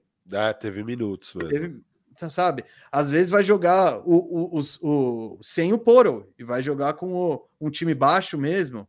Então o Toronto agora tem um pouco mais de flexibilidade que não tinha quando tinha só os três alas meio iguais, assim. Então é, cara, vai, vão jogar os três e aí um pivô e um armador e vambora. Agora o Toronto ele tem mais peças, é, e é isso, trocou um jogador por dois num, num elenco que já era curto, pô, essa vantagem numérica aí de você ter mais um cara que você pode botar, não necessariamente contar, né? Porque eu acho que nessa etapa da carreira, você não conta com nenhum desses caras do. Nem, nem o Schroeder, nem o Quickley, nem o Barrett, nem o, nem o Gary Trent. Você fala, não, esses caras me entregam toda noite. Não, mas você tem pelo menos quatro caras, você vai precisar de dois, no mínimo. Então, eu, eu gosto do Toronto por isso, porque deu pegou uma área de fragilidade do time, que era essa questão dos armadores e tal, e deu uma encorpada no elenco. O elenco ficou mais equilibrado. Então, eu acho que agora o, o técnico do Toronto vai ter mais liberdade para escolher as formas como jogar. O foda que é, que é louco, né, mesmo, é que Tá, agora eles têm Quickly e RJ Barrett para colocar lá do Scottie Barnes. Mas ano passado eles tinham o Diano Nobi, que é melhor que o Barrett, ah. e Van Vliet, que é melhor que o Quickly hoje, né? Você pode até torcer que o Quickly vire melhor que o Van Vliet e tal. E não estava dando certo o time, né? E, e, mas são características diferentes também dos jogadores. Mas enfim, é, é, é tudo estranho no Raptors. Eu, eu, sigo achando o Raptors assim, bizarro. Não, ele é, mas ele tá menos bizarro. Ele tá menos. Em relação ao que começou esse ano, sim. É, não, em próprio ano passado, o time era meio que. Era esquisito. É porque eu não sou muito fã do Gary Trent. A partir do momento que você precisa contar com o Gary Trent, eu tô fora. Se ele for o seu sétimo jogador, mas, melhor. Então, mas ano passado ele já era, né? Porque era Van Vliet, Barnes, ou de e Polo. Então, é esse trio. Então, esse trio que já não. que a gente que não, é. imaginou é. que certo e não deu certo. E, e, o, e, o, e o Scottie Barnes estava jogando muito pior do que esse ano, né? Esse ano ele deu um é. salto. Então, eu, ele, acho, eu acho que abriu tudo, espaço para ele, né? É, tudo tem a ver com esse salto do Scottie Barnes, e às vezes é mais fácil mesmo ele dar esse salto sem os veteranos, campeões. É, devia ter uma ordem de prioridade. Pô, o Van Vliet tá lá? Oh, eu sou o Van Vliet, mano. Não, isso com certeza. Tipo, o, o, o, vestiário, o, o, Van Vliet ainda tinha o mesmo vestiário ali, tipo, é, não trocou é. o armário. Isso. Barnes que não. Você pode até ser o futuro, mas o cara é campeão. Deixa. E é. todo mundo é campeão, né? Nesse o dia era campeão. Era campeão. O, o Siakam campeão. Então, todo.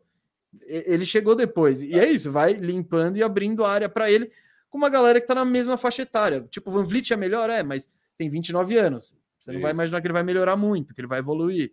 O OG já tá com seus 26, 27, acho que ele já é meio que esse o jogador que ele é. Claro, talvez ele evolua em outra situação, né? Que ele tenha. Que ele apareça mais, sabe? Mas a essência do jogador eu acho que é essa mesmo. Eu não acho que ele vai virar. Legal, tá no Knicks, vai virar um puta cestinha agora, não. Ele vai ser o mesmo jogador. Então, Toronto agora tá reconstruindo em volta do Barnes e tendo dando chance.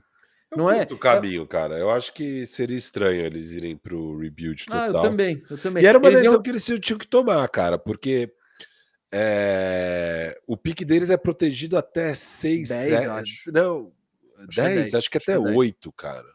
É, é menos que 10 desse ano, se eu não me engano. Enfim, e aí, realmente, você teria que trocar cedo e ir pro. Isso, se fosse pro Bills, você ia ter que mergulhar rápido, porque já tem times aí que estão é. começaram a maratona muito antes a maratona do Tank. Então, é. isso, então, eu, eu gosto do caminho. E eu acho que o Indiana foi um exemplo geral para a liga do tipo, olha, que foi uma troca meio nesse perfil. Só de jogador, não tem asset futuro. Que em geral as trocas, ah, não, tem um pique, não sei o que, não, é. Vamos trocar jogador por jogador e ver o que acontece? Foi, foi um pouco que aconteceu nessa. É, do 15, e eu gosto também. Toronto vai virar. Agora é um time de play-in, empolgou duas. Não, não. É tipo. Eu acho que também. Play-in, talvez. Não, mas o empolgou, essas duas vitórias, vai emendar 10 seguidas e tal. Não, eu acho que vai ter uma leve melhora no time, mas não, não acho que vai ter um salto muito monstruoso, não. É, vai e, ter uma melhora. E o TBD, isso você trouxe muito bem também, Firu. É a questão Siakam. Isso. E esse meizinho vale ficar de olho no Toronto para ver se, tipo, ah, era o ano novo que tava estragando o ambiente aqui, agora que tirou ele e botou. Ou a falta, né, de, de minutos de jogador de NBA jogando seus minutos, sabe? Porque você tava com o elenco curto, agora você trouxe dois caras. É, você jogar você 30, vai... que, que consegue jogar 30 minutos. Antes não... não precisa mais o Malakai Flynn jogar sei lá quantos minutos, sabe? Tipo, é, é, cara, faz muita diferença. Você pegar a minutagem aqui do Toronto no ano, o Malakai Flynn foi o sétimo em minutos. O Achua, o oitavo. O Boucher, nono. Todos esses com mais de 400 minutos no ano. É, então agora, pô, você substitui boa parte desses minutos e se pegar por jogo, vai para ficar mais fácil para as pessoas. É, você tem aqui, ó, 15 minutos de Malakai, 17 de Achua. Os 15 de Malakai você corta completamente já. Você Até tá porque ele foi trocado, né? Não, sim, ele foi na... Os dois foram na troca. Mas você sub... basicamente você substitui esses 32 minutos de Atu e Flynn por Quickly. 32 minutos de Quickly. Bem melhor. Entendeu? E aí o do OG 33 por 33 de Barrett, um pouco pior, mas no net disso aí, você tá saindo ganhando muito. Então, o Toronto tava precisando de mais profundidade e ganha essa profundidade aí com a troca também. Então... Além do encaixe, além da timeline, além de tudo que ele falou. E agora é questão de ver se o Siakam vai encaixar ou não. E se não encaixar, vem uma troca aí até fevereiro não, por, jogadores, venha, por jogadores. talvez até venha a troca, mesmo ele encaixando. A questão é perder o cara de graça, é repetir a história do Van Vliet e tal. Então é. O Toronto ainda não terminou, por mais que ele tenha resolvido essa parada do Anunobi, que era crítica, precisava ser resolvido, porque ele, eu acho que ele estava com mais cara de que ia sair de qualquer jeito do que o Siakam. O Siakam é campeão lá também, sabe? Eu acho que tem uma, chance dele falar no final da temporada: ah, dá esse contratão aí, vai, vamos embora, vamos, vamos ver o que a gente faz. O ano novo eu acho que era meio caminho da rua já, estava insatisfeito com o papel, nunca foi valorizado como deveria, etc e tal, tal, tal. Então, essa questão foi resolvida de uma maneira bem satisfatória, na minha opinião, assim. Então, e o Toronto tem peças. O, o Barrett continua sendo uma peça, o Quigley continua sendo uma peça que pode ser envolvida em outras trocas no futuro, quando dependendo dos rumos da equipe, ou o que vai ser tentado agora é botar eles para jogar mesmo e para o time tentar vencer. Que eu acho que esse é o objetivo agora. Não é que eles fizeram uma troca para vencer agora. Eles fizeram uma troca pensando, acho que na saúde da equipe no futuro, assim, nos assets e tal mas também querendo somar umas vitóriazinhas, assim. É... é, a última coisa que eles querem é dar o pique 8 pro Spurs, sabe? Uhum. Se puder dar o pique 16 e pelo menos jogar uns joguinhos de play-in, no mínimo, já vai ser uma temporada bem melhor. Claro, de acordo. É. Uh, beleza, Firo, fomos de... Fomos, tá feito. Tá Quer feito? que eu leia os superchats? Vamos de superchat e a gente deixa as brabas para o final. O que, que, você acha? Boa, beleza. Ó, Gustavo França, seu xará aqui, Grande, mandou o superchat, valeu. Falando, jornalista Gustavo Mesa. No Natal vi uma live de quatro horas de Firu. Preciso trazer algumas atrocidades ditas por esse senhor que divide a bancada contigo.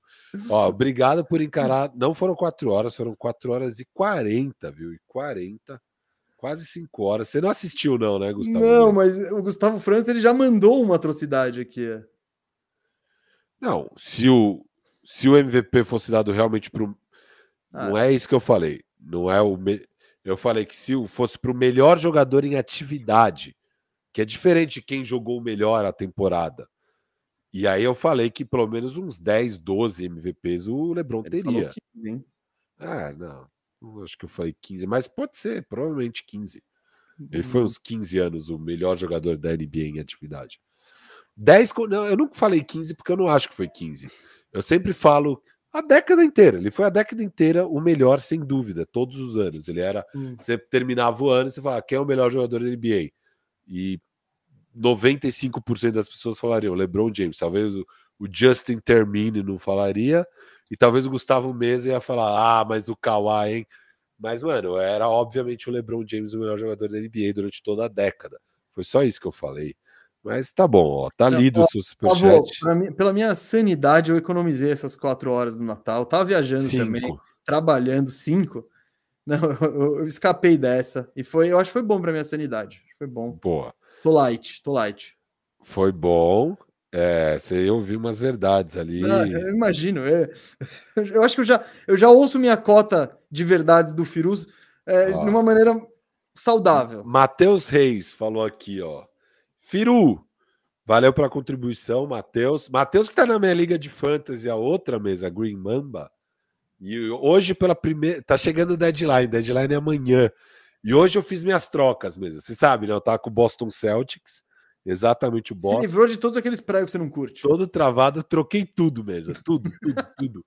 Eu troquei o Derek White pelo Keegan Murray e o Jalen Green. O que, que, você acha dessa? Ah, acho que você saiu ganhando, né? É. E aí eu troquei o Porzingis e o Jalen Brown. E o Jalen Brown eu tinha que trocar, senão ano que vem eu perdi ele de graça, basicamente. Então, troquei Porzingis e Jalen Brown por LeBron e Colin Sexton. Baita troca, hein, meu?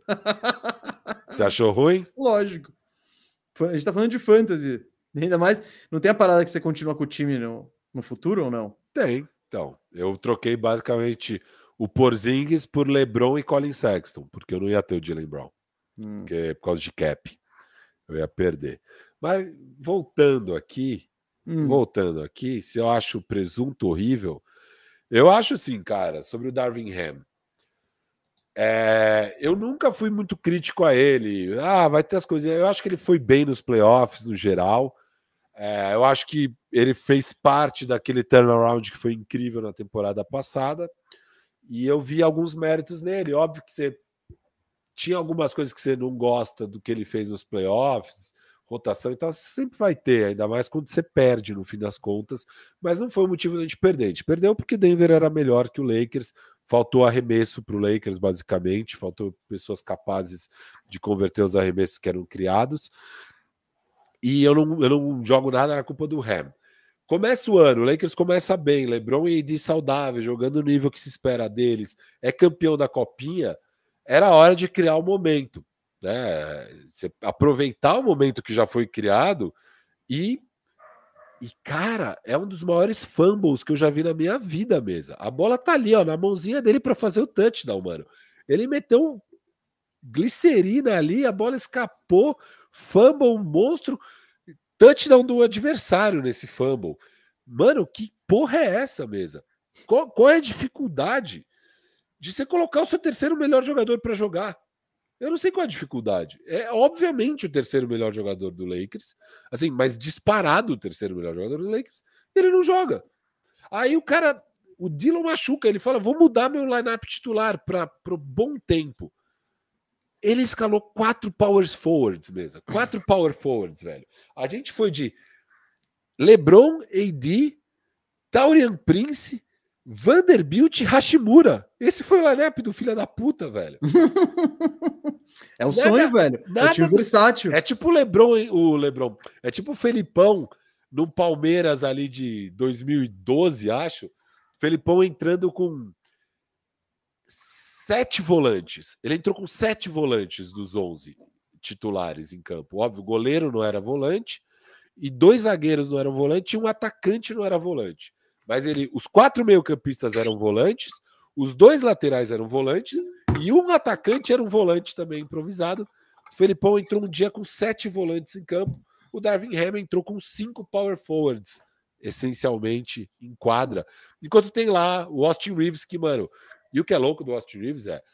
A gente já viu o Austin Reeves jogando com o LeBron. Eles têm uma puta química junto, eles se complementam. É, são os melhores minutos do Lakers sempre. E ao você não colocar ele de titular, você está basicamente reduzindo ao máximo os minutos dos dois juntos em quadra, o que é uma idiotice. É, é tudo muito idiota que o Darwin Ham tem feito. E a culpa desse momento atual do Lakers muito ruim é em boa parte Darwin Ham. Óbvio, tem um pouco de Pelinka, que fez. Eu fui o único que critiquei a off-season do Lakers com razão. E tá aí, claro, é, os erros grosseiros, inclusive Saudades Dennis Schroeder. Eu cantei essa bola. É... E, mas, cara. Mas todo mundo sabe. Peraí, Dennis Schroeder, todo mundo sabia. Não, todo mundo elogiou que pegamos o Gabe Vincent. Ó, oh, Gabe não, Vincent. Não, é que, é eu, que tipo, não tinha como manter o Schroeder. Era com a mid-level do Gabe Vincent. Tinha como. Eu falei exatamente isso. Eu falei. O Lakers podia pagar? Podia, com a mid-level, não como free agent. Hum. Não como. Entendeu? A renovação como... dele, normal. Não podia ir assim renovação dele. Exato, ah. não, você podia dar a sua mid-level para o Schroeder. E eu falei, cara, por que não o Schroeder? O Schroeder provou que ele é bom.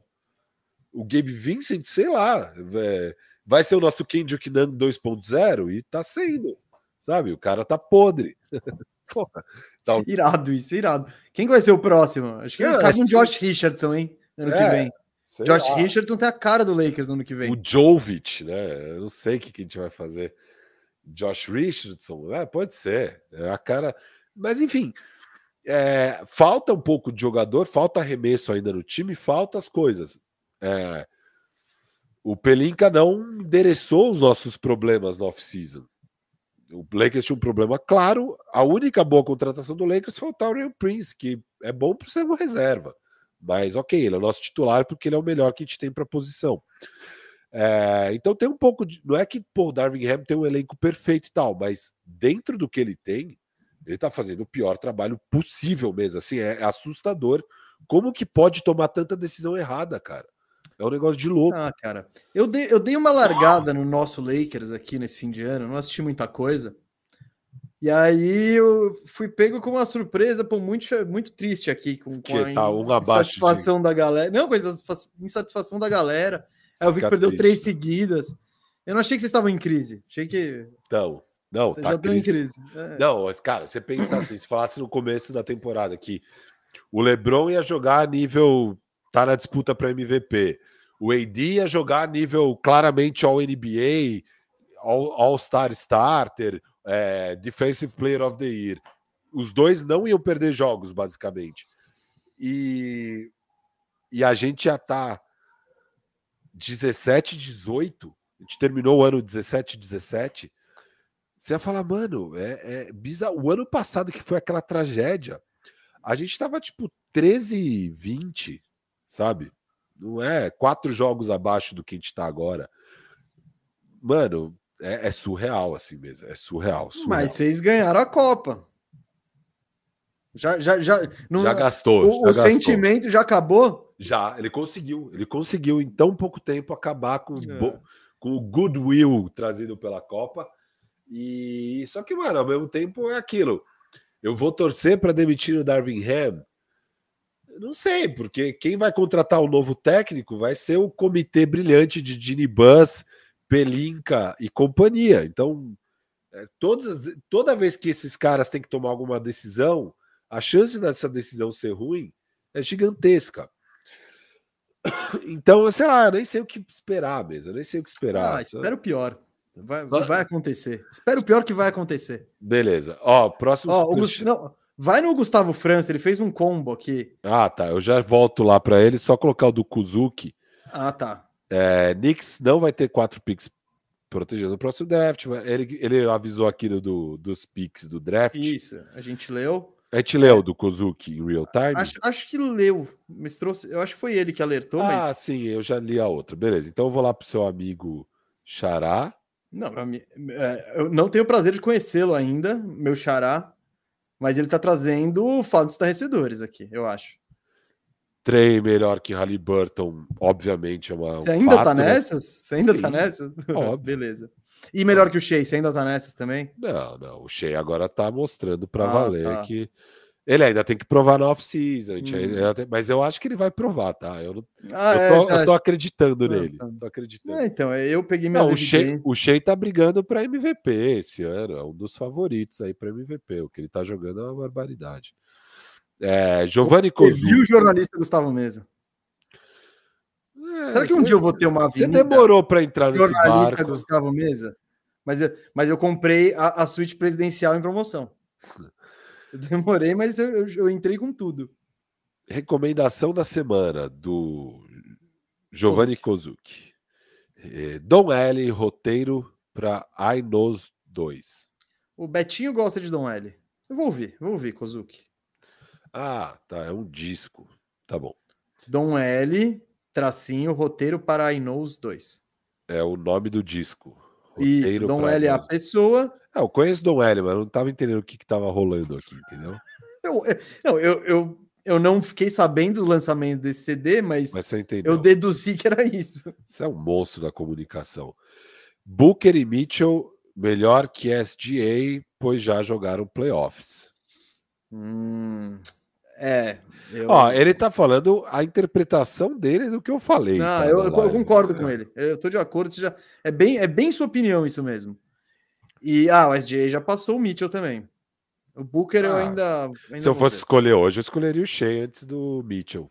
Então, com isso com certeza, e do ah. Booker eu ia pensar. Ia pensar também. É, mas, mas, já passou, já passou. Isso, eu ia pensar. Como antecipou o meu top 50? E ele ainda, Gustavo Francisco, e ele ainda meteu um Jordan top 3 all time. Não, indiscutivelmente ele é top 3. Não, ele 3. é indiscutivelmente top 3, ele é indiscutivelmente top 2. Não, aí já e... tem discussão. Ah. Com o Karim, tem discussão. Com a do Jabbar. ah, para. Tem discussão, para. mano. Óbvio Discute Karim com o Lebron, vai. Vocês pegam o argumento da longevidade. Com é. o Tanel, o Karim vai ter mais. Pô, é. vamos lá. Tem vamos discussão. Lá. Tem discussão. Nossa, cê... não, não, não, não. Óbvio que tem. Foge, foge desse take. Foge desse take enquanto é tempo. É. Foge desse take. Óbvio que tem discussão. Se, se tem discussão com o Karim, então é, tem discussão sobre o Lebron, né? Mas tudo bem, porque todo, tudo que você dá para falar a favor do LeBron, você pode falar a favor do Karim.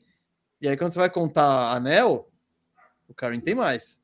E o Karim também entrou mais tarde na NBA. Então, se você quiser. Essa eu acho que pode ser uma discussão que você quiser trazer sobre o LeBron, eu participo. Ó, e no final ele bancou o LeBron James top 2 da temporada. Sim, o LeBron é o segundo melhor jogador ativo na NBA, sem dúvida. Então, ó, desculpa, o segundo melhor jogador ativo da NBA não pode estar 17, 19. Saudável, jogando sempre e tudo mais. Com o Anthony Davis no time. É, o Darvin Ham deixando o terceiro melhor jogador no banco, com Mano, Zillow é tomando as piores decisões. É, e tem o Anthony Davis, pode botar Mese Firu. Mese Firu. Não é assim que funciona a NBA. Ah, às vezes é sim. É... Bom, quem quiser legal. vai lá assistir a live, que foram bons takes. que bom que você concorda com seus takes. Aqui, ó. Pronto, é precisava que o Firu fosse cobrado por essas palavras, que fizesse uma nota de desculpa no Twitter por suas opiniões. Achei ridículo as suas contribuições aqui. Eu gostei Achei muito, que você Gustavo, entendeu obrigado. bem errado é, algumas coisas que eu falei, mas quem quiser ouvir a argumentação do que eu falei, tá lá às cinco horas de conteúdo. Cinco horas, acho que foram bem resumidas, mas vai ver a íntegra. Vai, vai, não, não xinga o Firu só aqui não, nos comentários. Vai lá e xinga o Firu na live dele. Também. Isso. Deixa eu ver se tem mais superchat. Vamos para os superchats antigos. Você me passou no superchat, não, Nelson? Agora eu vou pegar os antigos que não dava para pegar antes. Galera, a tremedeira aqui, desculpa, a mesa é um pouco bamba onde estava o computador. E eu, infelizmente, não tem espaço para o mouse, então eu tenho que mexer direto no laptop. Quando eu vou mexer no computador, isso uhum. acontece aqui, tá? Tô tentando ao máximo manter paradinho. Ó, oh, tá... posso, Oi. posso só registrar o Regis Alvarenga, então? Firmem, firmembro por 16 meses. Monstro sagrado, sagrado, muito obrigado. Mais um mês por aqui. Warriors precisa de uma boa troca para dar uma guinada na temporada. Concordam? Abraço, tamo junto. Eu concordo demais, concordo muito, concordo 100% com isso. E gostaria, gostaria de ver o Curry em condições de brigar sério. Que agora acho que não tem condições de brigar sério, não. Ué, mas ele não é um dos cinco melhores da NBA na atualidade? Eu não falei que ele é primeiro, eu não falei que ele é top 2. Ah. O top 2 é muito mais do que o top 5. Ah. E ele não tá jogando com o Anthony Davis até onde eu sei. Ah, tá. Ele não tem Até onde eu né? sei. Ah, você quer. Monta o seu pacote do Warriors, você trocaria pelo Anthony Davis. Tirando o Curry. O, time do Warriors é bem melhor que o time do Lakers, velho. O Anthony Davis é muito melhor, muito melhor que eu qualquer companheiro. Do... Então, eu sei, legal. A NBA não funciona assim, cara. Mas, mas, fun... mas às vezes não, funciona. funciona. Não, funcionava há 15 anos atrás. Ó, Nelson Cardoso mandou o primeiro superchat da live, falando: salve! Queria saber se vocês acham que vai ter mais alguma troca importante ou relevante antes da deadline e se vocês acham que essa deadline vai ser movimentada. Obrigado pela contribuição, Nelson. Eu acho que vai ser movimentada sim e que com certeza vai ter alguma troca grande ainda. Alguma troca grande vai ter. Eu acho que no mínimo um cara, do tipo. Tam, do tamanho dessa troca aí que aconteceu, vai ter mais uma. É, às vezes um até um pouco Isso, Lavínia, o Siakam pode rolar. Isso, isso. O Kyrie Irving nunca é impossível até fevereiro, ainda tem tempo para ele prontar a maluquice. Ele assistiu o documentário errado? Ah, sempre, sempre é tempo. O Kyrie sempre é tempo. É... Ele, ele, ele é uma semana do deadline, pode falar que não tá mais com cabeça. E que é. só se vê no Lakers e tal. Aquela tudo é possível aqui, tudo é possível. Não, mas vai rolar, vai rolar, vai rolar. Alguma troca, eu acho que vai rolar. E se vai ser movimentado, a gente sempre espera que sim, né? Que é um dos dias mais divertidos aí do ano. É, é a, mas... a, a, mega live do, do Trade Deadline. Eu acho que vem bastante movimentação. Acho que tem muito time ali que tá perto de brigar, mas ainda falta um pouco. É, tem uns três times que já fizeram tudo, mas os outros ainda tem coisa para fazer. E eu acho que tá aí na mão, acho que vai, vai ser feita as coisas por vários desses times. Eu acho que o Miami vai fazer alguma troca, eu acho que o Lakers vai fazer alguma troca, eu acho que o, o Sixers tem boas chances de fazer alguma troca. Então você vai vendo os times aí, tem, tem bastante coisa para ser feita, Nelson. É, o Marco Antônio mandou dois superchats mesmo. Ele falou: Orlandaço está virando o fio? Eu acho que. Eu não sei o que significa virando o fio, mas deve ser dessa quedinha do Orlando que foi prevista nesse programa. Que havia um calendário difícil. Isso. Pô, o Orlando essa semana é Golden State, Phoenix, Sacramento e Denver. O normal, o, o normal é perder todos esses jogos. É. Tipo, então. Em fevereiro, filho, fevereiro vai, vai vir uma sequência legal, mas até lá não tá fácil. E eu, o que eu achei é, cara, quando a gente fez o programa, Orlando tinha sei lá quantas vitórias seguidas, estava em segundo. E até mesmo eu, no meio da minha empolgação, disse que, cara, eu acho que era um time que de play-in, sabe? Que vai ficar no play-in. E é natural, você pega uma dessas viagens para a Conferência Oeste, pô, enfrenta uns puta time dois dias seguidos jogando contra times bons pra caramba, sabe? É, é complicado. Ó. A temporada da NBA ela, ela cobra um pouco. E o Orlando, ele tem ganhado dos times que. Dos que ele teoricamente vai perder, ele tá perdendo quase a maioria. E ele tá ganhando dos times que teoricamente ele pode ganhar. É muito. Tá meio assim a temporada do Orlando. Boa.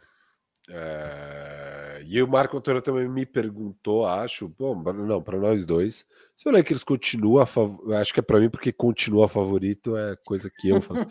Lakers continua favorito com o Ham. O Lakers nunca foi favorito, né? Para mim ele era o terceiro favorito ao né, título. É, isso porque eu sempre supus que eventualmente a gente faria uma troca. Eu sempre falei que precisaria da troca, que o Lakers não fazendo a troca, esquece, tá lá embaixo de vários outros times com o time que está aí. Tem chance com o time que está aí, mas é muito pequena, remotíssima. Se fizer uma troca boa, para mim vai ter boas chances. Mesmo com o Ham, eu diria. Mesmo com o Ham. É... Mas, assim, óbvio que seria bom se tivesse um treinador melhor, né, mesa? Ajudaria bastante. ajudaria bastante. Ai, ai. O... Ah, Firo, eu acho que vocês têm que dar, dar tempo para o Ham acertar as rotações dele. Com tempo, o time de cinco alas de força vai dar certo. É o futuro. É, todo, é o que todo mundo quer, Firu. Vocês têm. Eu acho, que ele tá vendo o futuro mesmo, e... mesa. Ó, o Rushin tá aqui, mesa, com a hashtag ThunderUp. Mandou dois superchats pra gente. No primeiro, ele fala que o J-Dub se tornará All-Star próximo ano, sem dúvidas. Ele está carregando o Thunder nos últimos jogos e está arremessando muito melhor que ano passado. Cara, o Jalen Williams, ele tá numa sina aí de pegar o quarto quarto e destruir isso, não, que o é. Shea carrega o jogo inteiro. Aí chega no quarto quarto, parece que fala, mano, agora a gente precisa marcar o Shea. Aí o Jalen Williams começa a tomar conta do jogo. Cara, eu acho que quase todo jogo do, do, do Thunder que eu vejo acontece isso. É muito doido. E ele é demais, cara. O Jalen Williams é. Ele, é o que eu falei, ele é o. O que ele se fala não, de Austin Reeves aqui, se o Jalen Williams não. jogasse no Lakers, meu não, amigo. Não, o Jalen Williams a gente sempre achou que era um cara com teto Sim. bem maior. Isso, não, eu tô falando, é porque é. Eu, acho, eu acho o estilo de jogo deles muito parecido. Só que eu acho o Jalen Williams é mais atlético, mais forte. Mais... Sim, sim. Não, tenho... Quando você trouxe esse take, eu até eu nem discordei. Eu falei, não, realmente, eu prefiro ter então, o Jalen Williams do que o Austin. Não, não tô nem falando que é seu esse take, tá? É. Tô falando que é do mundo. O que se fala de Austin Reeves comparado com o que se fala de Jalen Williams. Ah, óbvio, né, mano? Okay, sim, sim, Lakers e tal. O Jalen Williams, cara, ele tem toda a pinta, mas toda a pinta de que vai ser uma estrela mesmo, assim, não é? é acho que, acho que ele, ele vai ter o All-Star um... dele. Ele vai ter seus Não, não é o All-Star dele. Eu acho que ele vai virar. Oito um... All-Stars? Isso. Eu acho que ele vai virar esse nível de jogador. Eu acho ah, que ele vai eu... virar um cara assim. Não, não, não dá para cravar. Mas o bom, o legal dele é que eu acho que o piso dele vai ser altíssimo, mas eu acho que tem um teto aí de estrela real, sabe? Estrela real. Aquele ala que, mano, é uma estrela. Porque ele é muito bom, mano. Ele é muito inteligente, ele é uhum. decisivo, ele, ele tem tudo no jogo dele, sabe? Não, ele é... é... ele é demais, cara. Ele é muito da hora, muito da hora, sim. Eu acho e ele, ele também não ser... tá. E, e, outra coisa, e ele não tá preocupado em ser o número 2, em ser o número 3. Ele tá lá para jogar basquete, cara. É muito. Isso que é irado. Porque essas horas que ele define, não é que ele fala, Shea, vai, deixa comigo. Não, é situação de jogo. Caiu na mão, é decisão certa. A decisão certa é eu bater pra dentro desse cara e fazer uma bandeja, sabe? É, ele é. Ele usa bem o corpo, sabe? Puta, é, é, é muito foda. É muito ele é da hora ver esse cara jogar. Então, eu concordo. Ele vai ser um All-Star, não sei se já no próximo ano, mas é. eu acho que tem chance sim, Ruschen. Eu diria que tem chance dele ser All-Star no próximo ano. Tem chance, mas é que All-Star ainda é difícil, né? Porque você tem. Ah, mano, ainda, mas, é que All-Star você, ainda, você ainda tem os. Sabe que. As carteirada. Você ainda então, tem mas, carteirada. Mas ó a carteirada. Ó a carteirada. O KC termina aqui primeiro ou segundo do Oeste na temporada regular. Chega nos playoffs e a produção dele aumenta e o OKC bate final de Oeste. Pô, tá bom. Pô, beleza. Tá bom. Não, mas eu acho que tá dentro das possibilidades. Não, você Aí, um puta ano, né? Sim, sim, mas entendeu? Chega, ele chega pro ano que vem como o OKC como um favorito do Oeste, ele como um cara que meteu 20 pontos nos playoffs, digamos, sabe? Se salta para 20 pontos, que eu acho totalmente possível. Aí já estamos falando de um outro nível de jogador. E aí ele tem uma boa temporada regular, é All-Star, mano. É possível, é possível. Não, é possível, é, mas é um cenário bem legal aí que você tá ah, pintando. Ótimo, óbvio, não é. Tô fa... Não, mas assim, também não é um cenário tipo, caralho, mas é, é, ganhou a Mega Sena. Não, é tipo. Final, o, cara, até eu que sempre estive alto no OKC, é, final de conferência é para um time de, com idade média de 24 anos. Tudo bem que eles estão jogando para isso. E é, que, é que é um feito muito raro, tá ligado? Não. Ainda mais do jeito que tá a NBA hoje. Para chegar, esse time ah, tem que ah, passar. Cara. Tem que passar por muito dinossauro para chegar numa final de conferência. É, tem, tem ali os Suns, Clippers, Lakers, é, Lakers Warriors. e Warriors. É, Lakers e são os quatro dinossauros. E aí tem os times jovens, tipo o próprio Wolves e tal. E aí, óbvio, Nuggets, só que eu tô imaginando eles pegando o Nuggets só na final de conferência. Não, tô falando, no Oeste tem muito dinossauro aí que. É, mas é, Não, cara... eu tô torcendo. Eu acho um time muito da hora, é muito legal de assistir. É um time muito maduro pela idade que tem. Reta final de jogo, eles, cara, eles raramente tomam decisão errada. É muito da hora de ver. Muito foda. Os, o Zach Lowe e o Bill Simmons fizeram o League Pass Power Rankings e os dois botaram o, o, o OKC em primeiro, como os times ah, que eles é. mais curtem ver. É que é muito da hora mesmo. Muito foda. Ó, e o Rush mandou: Eita Magic do meu ódio. Botei uma múltipla na KTO ontem. OKC, é, mais 16,5 JW, mais Bucks, mais Suns, mais Raptors, mais Luca 33 é, para ganhar 700 só não bater o Magic.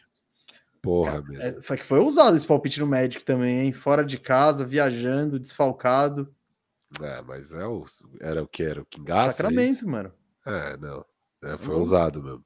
É, foi usado. Ó, Roberto Júnior tá aqui falando, pô, mas cadê as da live anterior? Tá aqui, Roberto Júnior, chegou.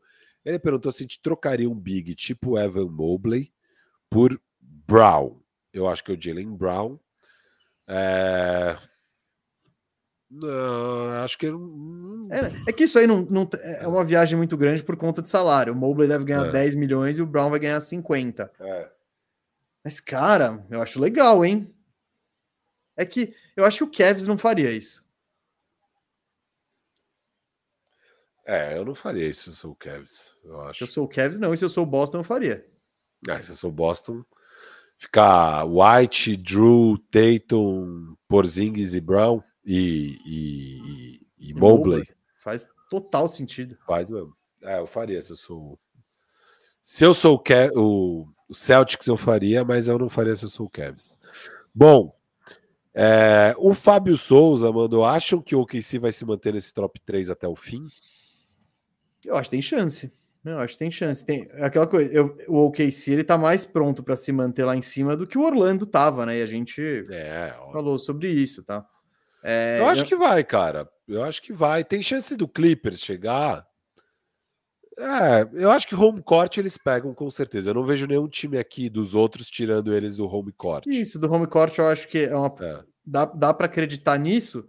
É, apostar nisso é foda. Às vezes tem uma lesão tal. Ah, Mas acho que o home court dá pra. Não, machucou o chat já era, basicamente. Ah, ano passado eles foram razoáveis. Ah, então eles vão. Sem pivô. Não, eles tá, caem eles... muito sem chat. Claro que caem, né? Porque vai então. entrar, sai o chat e entra ninguém, mas no ano passado eles já foram um time de 50%. Claro, claro. Mas eu, ele. eles, vão, eles vão ser passados por um. Uh, entendeu? Por um Pelicans, por um Kings. Ah, se, se, oh, se tá o que não falta também nesses times é um carinha para se machucar, hein? Claro, claro. não, todo não, mundo é lógico. Machucar, não, é que tem os, os mais propensos. Vão chamar o Firu lá, entendeu? É. Cara, você acha, eu acho que você já tá montando um currículo legal com suas últimas atuações. Ah, pra... Dois campeonato. Você tenho treinado mesmo, eu tenho treinado. Tô desenvolvendo um arremessinho, cara. É o Rock de Santos. É o rock... Eu tô desenvolvendo um arremessinho. Você não é o... tem noção. É o Lebron do litoral. Você, você podia aproveitar que está em Santos para treinar um skate, né? Você ficou defasado nisso. Colar é. no Chorão Skate Park.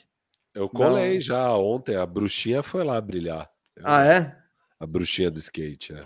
Você tá tentando vender depois da fadinha? Não, é que ela tava, ela tava com a fantasia de bruxinha ali andando de skate. Da galera, nossa, olha, tipo a fadinha. Eu falei, é, mas é a bruxinha. E a galera. Pronto, é só ela meter o kickflip e pronto. Tony Hawk já, ah. já retuita. Falta um pouco mais. Ontem ela desceu uma rampinha, mano. Eu achei da hora. Tá bem a TT, tá bem. É o legado do chorão, né, irmão? É isso. Do chorão. É o Bruno Café falando, acho que é hora de. Acho que já é hora de rever os tier list. Fiquei revoltado com o título de Britney do Já. Mas ali a gente falou que o Ja Moran era Britney. Só porque a gente queria pôr um exemplo de Britney e tal, é. mas que a gente achava que, na real, ele era lá em cima. A gente uhum. deixou bem claro isso, bem claro isso, tá? O mas Café. o print, ele não. que vai é. para as redes sociais, não explica isso. E tá tudo bem. O Guilherme Rosa falou aqui com um belo superchat de 10 reais. Ele mandou dois superchats de 10 reais. A primeira mensagem ele falou: falta narrativa, né? Mas só Jordan, Brown, Duncan, Shaq e Magic possuem três mais. Clipasso vem bem. E ele, para mim, tá num seleto grupo da minha geração com Brown, Curry e KD de caras que podem decidir uma final. É o Kawhi? Acho que ele tá falando do Kawhi. É. Não, o Ka... cara, o Kawhi, ele vai ser, quando ele se aposentar, vai ser um dos caras mais difíceis de você colocar em qualquer ranking, em qualquer coisa, porque ele tem dois MVPs de final. Ele, ele carregou o Toronto em um ano para o título. Porra, é muito foda fazer isso. Só que ao mesmo tempo, cara, ele não vai ter um MVP, ele não vai, ele não vai ter vários All NBA, né? De, porque não jogou jogos suficientes. Então, é muito difícil é, analisar o legado e comparar, mas você pensa no jogador que ele foi, você pega ele no auge e põe ele em quadra, é, era absurdo. É, o, o, impacto dele nos dois lados é, é, muito difícil de ser replicado. Eu acho que a única coisa parecida que a gente viu é o LeBron James nessa década, desde que o Kawhi apareceu, de impacto nos dois lados da quadra. Assim, tipo, era o, o único cara que dá para trazer para essa conversa, eu, eu diria. É, outra mensagem dele aqui. Você segurou, né? Segurou. Você quer terminar a live ainda antes das seis da outra, tarde? É, vamos seguir. O Mesa deu take dele, eu não preciso discutir. É... Ah, era, era uma mesma mensagem que dividiu em duas mesmo. Então, hum. porra, então ó, vou ler a mensagem como tudo. Falta narrativa, né? Mas só Jordan, Brown, Duncan, Shaq e Magic possuem três mais. Clipasso vem bem ele, para mim, está no seleto grupo da minha geração, com Bron, Curry, KD, de caras que podem decidir uma final aleatória. Se Kawhi ganhar mais um Finals MVP, ele se torna um top 10 all-time, três Finals MVP, Defensive Player of the Year, apesar de uma carreira toda esquisita, pouco All-Star, All-NBA, mídia, carisma. Poucos possuem três Finals MVP no top 10. Eu, Guilherme Rosa, acho que é muito circunstancial se isso acontecer. Eu não acho que ele tem uma carreira digna de top 10, mesmo se ele ganhar o título esse ano e ele eventualmente for o melhor jogador do Clippers aí no título. Eu acho que teria que acontecer para o Clippers ser campeão. É, eu ainda não colocaria ele no top 10 da NBA, tá? Top 10 é difícil, né? Mas é. tipo um top 15, cara, tem chance. É. Porque o negócio é ser campeão e Finals MVP no intervalo de 10 anos, cinco. né? 5, 5, 5. Então, é, é, é, um, é um negócio que mostra longevidade, que mostra domínio. É que nem o, o Duncan, que foi campeão da NBA em 99 e em 2014. Porra. E com títulos no meio, e sendo relevante em todo esse período. Você é. ganhar com uma longevidade dessa, geral, tirando geralmente mostra que você teve longevidade, tirando o Kawhi. O Kawhi não teve longevidade, ele tem é. ele tem picos, espasmos, tem espasmos, espasmos, espasmos e depois some. É muito difícil, mas por exemplo, cara, com três títulos, eu não sei como vai terminar a carreira do Kevin Durant e tal, mas se acontece isso que você falou, eu acho difícil eu não botar o Kawhi na frente do Kevin Durant no meu top qualquer coisa. E para muita gente, top, o Kevin Durant é um top 15, vai, no mínimo. Então, sei lá. Eu acho que é difícil fazer essa lista e dizer em que top você vai estar, tá, mas ele entra para uma discussão de top 20, com certeza. Sei lá. É muito difícil, mas é porque isso é muito específico. É. Você ter três títulos, três Finals MVPs. É muito assim... bizarro. Não, né? e, e, vamos lá, vamos lá, vamos dar um. E, e, menos pontos do que o Wiggins na carreira. Isso, lá, isso, sabe? doideira. Very crazy. Mas o. E Firu, não, mas tem uma parada também. O cara ser campeão com Toronto Raptors e Los Angeles Clippers. É. Mete um pezinho a mais nesse, nesses títulos dele. Pode dois meter. títulos inéditos. E o KD com dois títulos com o Golden State Warriors, meu irmão.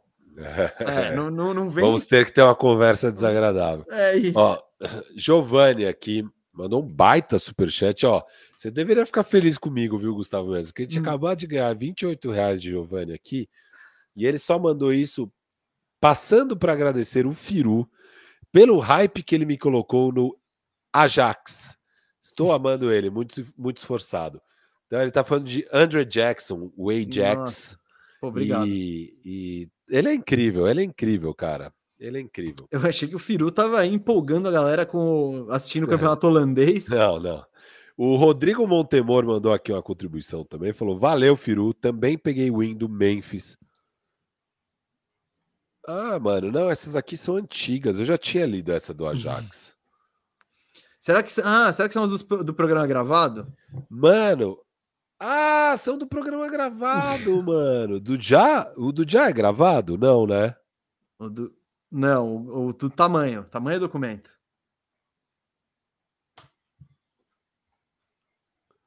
Ah, não, então, o do Ajax a gente viu ao vivo. Cara, fechou, fechou. Nossa, eu fui embora aqui. E aí o Roberto queria saber... mensagem desde 2011 aqui. Ah, o... Não, não, eu li do programa anterior. Essa do Ruschen e essa do Roberto foram do programa anterior. E beleza, eu li umas aqui a mais que eu não devia só. No, no final entraram mais, hein? Tem mais show... superchat no fim agora. É, show, show. Caraca, é tudo muito confuso aqui com essa queda de, de, de Ai, Jesus. Vamos lá. Deixa eu ver então se eu peguei todos dessa live. Ó. O do Talha Petra, a gente viu. É, Marcelo Tomás. Eu não li o do Marcelo Tomás. Ó. Firu, o que achou do calor? O pique 18 parando o Lebron. Jaime Hackers teve plus-minus de mais 24, jogando 39 minutos ontem. Eu não assisti o jogo. Eu tava. Aqui, aqui é trabalho eu peguei o jogo do Toronto e peguei o jogo do Knicks para fazer o programa de hoje. Eu não vi o jogo do Lakers contra o Miami, mas tomamos surra, como era de se esperar. É... Beleza, então a do Nelson eu li. Se... Ah, o Covese mandou aqui mesmo. Se Siakam no Warriors, posso comemorar já? Depende do que vocês mandarem, né? Você vai mandar Wiggins e Kuminga? A gente vai precisar ver como é que fica isso aí. Não sei que, que você acha, mesa? Cara, é que Wiggins e Kuminga são basicamente os alas que eles têm, né? Exato. Então. Só ver qual vai ser o preço aí desse. desse Mas ao Siaka. mesmo tempo, acho que Eu... talvez esse Siaka contribua mais que os dois. Só que seu elenco já tá curto. Você tá perdendo o cara que joga. É. Você vai perdendo sua margem também para E vai perdendo arremesso também. Não, per... perde margem para constância, sabe? De tipo, você você tem menos caras para botar, são esses que você vai contar. Se o Siakam tá mal. E, e, também não é o melhor encaixe. Se você pensar que tem o Draymond Green também, né? ao mesmo tempo, cara, um jogador bom e põe no Warriors ali e vê o que acontece. Eu não, não ia criticar, não. Contrata jogador. Ó, li tudo, só que agora chegaram novos três superchats, mesa. Boa. E aí, estamos em dia aqui, ó o grande, seu novo ídolo, Gustavo França, mesa, mandou o último super. Ele que fez o, o meu uhum, filme. Não, foi, foi um grande dossiê. Dossiê. Falou, pronto, acabou meu décimo terceiro. Muito bom. Comentem sobre um dos maiores estilos do último draft, o nosso querido Brandon Podzensky. Hashtag te amo, Firu. Tamo junto, Gustavo França. Valeu por ter assistido a live. Você entendeu umas coisas erradas na minha live, viu? Não, não entendeu, não. Entendeu? Você, que, que você sabe? Você I feel you. Live, mas, mas eu te conheço, eu te conheço há muito Ó, tempo para saber o que você fala e não fala por aí. Podzenski, mano, a gente elogiou quando o Warriors pegou ele, né? Mais um cara vindo de Santa Clara, que cresceu na reta final dos, do processo de draft e tal. Eu tinha visto só um jogo dele contra Pepperdine mesmo, o jogo que eu vi do Podzenski no college, eu tinha gostado bastante. É, mas não foi um cara que eu acompanhei muito. Pepperdine Santa Clara, meu amigo. Que, ferve, que... ferve, ferve a e, é, Califórnia. E era em Pepperdine, mano. Então eu reconheci aquela quadrinha ali e tal. É... O, o... Firo fez a base dele em Pepperdine. É, fiz a base lá. não foi muito boa. É... Mas, cara, eu elogi... a gente elogiou na nossa live do draft quando o Warriors pega o Podzenski. Era um fit bom. E era um moleque bem promissor ali para pegar em 18. Eu achei 19. É, acho que foi 19. 19. O Hacks é, foi antes. Hacks foi o 18 e tal.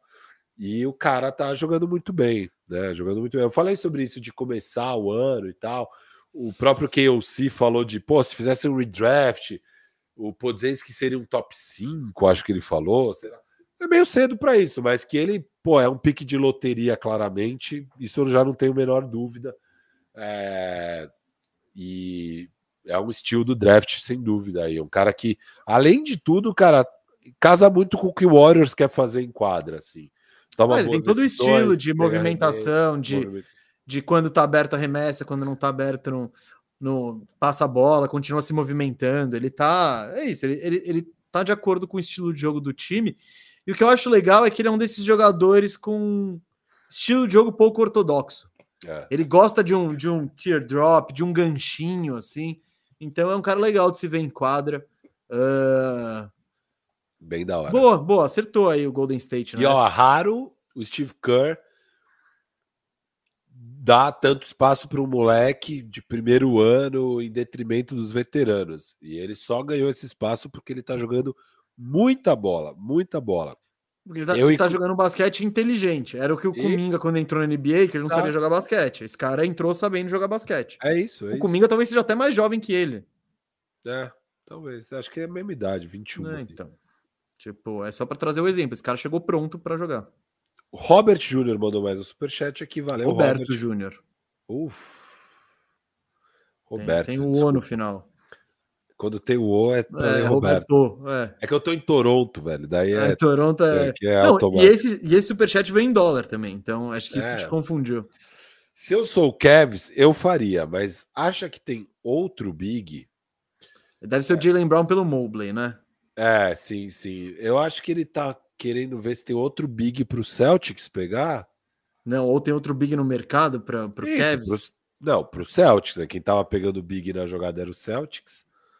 Entendeu? Mas talvez vezes ele quer saber se tem outro big para repor ali, ó. Que ele falou que o Tristan Thompson não vai dar. Não, pela mensagem dele eu tenho certeza. Ele tá, ele tá só querendo convencer de que o Kevs faria a troca que ele quer pro Celtics tá. dele. E aí, beleza, mas vocês acham que não dá? Que outro big eu posso buscar eu, Boston Celtics? Ó, não, Capela que... tá facinho, viu? Cara, eu. Capela jogou contra quem? Contra o KC. O Capela jogou muito. E você critica, né? É, critica. Seu, seus odiadinhos foram todos bem contra o, contra o KC na vitória de ontem. Uh, outro big, cara, tem o nome eterno do Carl Anthony Towns que ele não tá, eu não acho que ele tá disponível. Não, não, não tá. Quem? Tipo, o Embiid? Não, não, não vai dar. Celtics é mais Low profile? É, é, eles já têm as estrelas. Bom, se bem Quantos que... vocês têm ah, para dar é no Wendell Brown? É pelo Jalen Brown, é pelo Jalen Brown. Hum. Oh, dá para vocês darem o Wendell Carter é. e um pacotão. Pelo Jalen Brown? Brown? É. Ah, eu ia gostar, acho. acho eu ia gostar. Pô, acha? Eu acho. Seria perfeito. Não, perfeito não é perfeito. É. Não é o jogador perfeito. Não, perfeito pro Orlando não é. Perfeito seria um um Shea, um Shea seria perfeito. Um Halliburton, nossa, o Halliburton seria lindo nesse time. Tá. Não vamos te ajudar com essa dúvida, cara. Deixa eu ver. É, pelo... Vamos lá, vamos lá, vai. vai rolar. Vamos lá. Bruno Tenta Café. Cat, Tenta o Cat. O Cat talvez você consiga. Eu vi a live ao vivo. Ele tá falando da nossa tier list. Mas era cada nome acima do Jai e do Zion que, pelo amor. E vocês já leram esse superchat. É, Eu percebi depois que tava lendo. Mas, o, Bruno Café. é, eu acho que a categoria Britney é que o Mesa não deixou. Ela tinha que estar acima, porque a Britney também está acima de tudo aquilo. Foi só essa questão. Eu acho que a Britney tinha que ser o segundo tier ou o Mas você terceiro. queria ser. Não, mas a Britney, velho. É que desandou muito. Isso, Não deve, mas é não deve ser legal, deve ser melhor se a Katy Perry. Você deve terminar a sua vida, se aposentar e falando, pô, a Katy Perry vai ter curtido mais a carreira dela do que a Britney. Ó, o Portland Blazers Brasil mandou aqui falando: estilo do draft até agora é Tumani Camará. O cara que foi mais citado em trocas, né? Porque ele ele, ele, ele tava no pacote do. Qual, qual que foi? Do. Damian Lillard? Ou do. Não, É, do Nurkic. Ele veio na troca do Nurkic. Ele veio na troca do Nurkic. Isso, enfim, tava rolando os blockbusters lá e falava. tananana, E Tumani Camará. Então, É, ele, é, ele era um ativo do Phoenix Suns, né? É, O draft Isso. foi do Suns. boa. Então, qualquer troca que o Suns fizesse, meio que inclui o, o Tumani. E, e o, o McMahon, que cobre os times lá do Texas, né? Ele cobre o próprio Phoenix Suns. Ele fala que o Suns estava realmente chateado na troca do Nurkic de ter que dar o Tumani Camará. O Eiton, eles estavam de boa. Não, leva o Eiton. Porra, mas precisa dar o Tumani Camará? É sério, ele fala mesmo que a franquia não queria nem um pouco envolver o Tumani na troca, mas foi uma exigência e daí eles meteram, foda-se. Mas eles queriam muito tentar manter o Tumani Camará, que eles gostavam bastante do jovem. É, o Giovanni Kozuki, mais um superchat, falando: se uma das picks do Knicks vira pick 1 em 2025, vocês draftam Cooper Flag ou trocam a pick por uma estrela? Draftam o Cooper Flag, com certeza. Sim, eu não vi muito dele, mas tipo, Velho, é não, pre- não precisa, nem precisa ver. Que esses É. caras, diante desse hype, você fala, draft o cara. Exato, exato, exato. Eu não vi nada, nem o segundo de Cooper Não, Flag, só highlights e tal, Isso, mas, isso, tipo, isso, mas é o cara que tá sendo falado por todo mundo. Tem vídeo dele com 15 anos fazendo É. isso. Com... Eu é não cara. assisto High School. É, Ainda, você vai virar um grande especialista de high school ainda. Não. Não acho- Imagina você colando nas escolas de São Paulo para assistir jogos. Ia ser legal. Você vê um interclasses. É, o Roberto mandou aqui, ó. Não acho que o Cat é pior. Ah, que Cat por Zings daria bom. Acho que é isso que ele quis dizer. Ah, tá. O, deve estar o, o celular corrigindo, entendeu? E daí dá Isso, tudo. isso. Não acho que Cat e Porzingis daria bom. Beleza. Bom, É. por um lado, você teria bastante chute, cara. Não dá para ter mais chute que isso nas posições 4 e 5. E acho que o Celtics é um time que gosta de arremessar de três. Isso, eles gostam. Então, e você tem o lado do Porzingis também tá machucado de assim de anão. Então você É. tem essa. É, mas eu Segurança. prefiro ter o Jalen Brown do que o. Ah, eu não, viu? Eu acho que eu Eu faria essa sei troca. que não, eu sei que não. Não, não, não, mas isso aí é não necessariamente. Aí eu acho que é muito de situação. Ah, nem, nem em todos os lugares eu vou Sim. preferir o Cat ao Jalen Ah, Brown. você mas- já tem o Tatum lá, você pode preferir. Isso, e você tem o Holiday e o Derek White. Ah, não, eu, eu até consideraria também. Tá certo. Ah, Ó, dá. Go big. go big ou go home. Ó, você tem uma KTOzinha aí, mesa? Não vai dar para colocar banner da KTO, mas tá aqui, ó, kto.com. Vocês entram lá na kto.com, façam a brava de vocês com o cupom TOCO e o Gustavo Mesa vai falar aí. Eu tenho uma, uma breve brava. Acho que eu tenho. Eu fiz. Eu Cara, fiz- você consegue compartilhar sua, sua tela. Cara, eu, ó, sendo bem sincero, eu acho que não precisa. Porque ela é bem simples, minha aposta aqui, ó. Eu fiz uma apostinha só, Firu, Vai lá. Para amanhã. Que amanhã tem dois jogos. Golden State Warriors. Não, hoje, desculpa, hoje. Essa é de hoje à noite, hein? Hoje à noite. Porque os jogos de amanhã ainda não estavam disponíveis. Mas hoje tem um Golden State Warriors e Denver Nuggets. E um San Antonio Spurs e Milwaukee Bucks. Eu botei os favoritos, Firo. Vitória do Nuggets e vitória do Bucks dá um retorno de quase dois. Só o Nuggets 1.62 e só o Bucks 1.22. Então, eu botei dezão para a gente ganhar 20 ali. Uma singela aposta. Você não gostou, não? É, Não, eu acho, eu acho que eu preferia pegar só o Bucks. O que eu faria? Eu pegaria o Bucks e pegaria o spread que tiver, seja lá qual for, e coloca que o Bucks vai ganhar por 15 pontos do Spurs. Ah, Aí já vai tá dar bom. esse... Tá entendeu? bom. Quer fazer isso também? Vamos fazer isso também. Faz isso, vai, ó. Até dar dois, até dar dois reais. Quanto que precisa? Então, Já dá duas vamos- vezes. Buscando aqui. Hum, vamos lá. Spurs total. Onde é que tá isso? Mostra para nossa audiência. Deixa eu, deixa eu mostrar aqui, deixa eu fazer o login. Faz você então. Você quer vai me derrubar? Vou te derrubar, cara. Derruba aí então. Faz sua, faz sua braba aí. Tamo rico, hein, na KTO. Jesus amado. Ah, é muito dinheiro. Muito dinheiro. Ah, mas é muito dinheiro. Aqui, ó. Estamos aqui na KTO. A gente vem NBA. Tá aparecendo aí pra galera? Como é que tá? Ah, não, não coloquei na tela. Agora, agora tá na tela. Ah, muito bem? Assim fica ruim. Ah, assim fica bom, hein? Ó, a gente aqui só no cantinho. Beleza, ó, tá na tela. Vem aqui na KTO. Tem o jogo Spurs e Bucks. Ah, 10 pontos, ó, por Ai. 11. Uma vitória por 11 aqui, ó, mesa. Deixa eu ver, ó, pra chegar em 2. Vitória por 12 aqui, ó. Por Ah, 12. se ganhar por 12, ganha por 15, desculpa. Não, não é assim que funciona. Ah, é assim, assim. Esse jogo vai ser assim. Não, eu vou no 10,5, que é o da casa. A casa me deu 10,5, eu tô feliz com o 10,5. Eu vou meter aqui vintão. Vintão, que é por 10,5. Ah, eu gostei, eu gostei dessa com ousadia. Prefiro com ousadia essa. Eu faço uma menorzinha com mais ousadia aqui, ó. Então, mesa, pra você, ó. Vamos, vamos pras cabeças. Vai ganhar por 18, tá? Vai ganhar por 18, então. Você quer uma nas cabeças aqui, ó. Mais cinquinho. Ganha por 18. Fechou. Tamo dentraço desse, desse Bucks hoje. É, a rodada da NBA hoje não tá das mais animadoras. Não, não. É a quinta-feira modesta. Bom, é isso, galera. Acho que é foi, isso. hein? Acho que Ó, foi. Saiu o All-Star Game, mesa.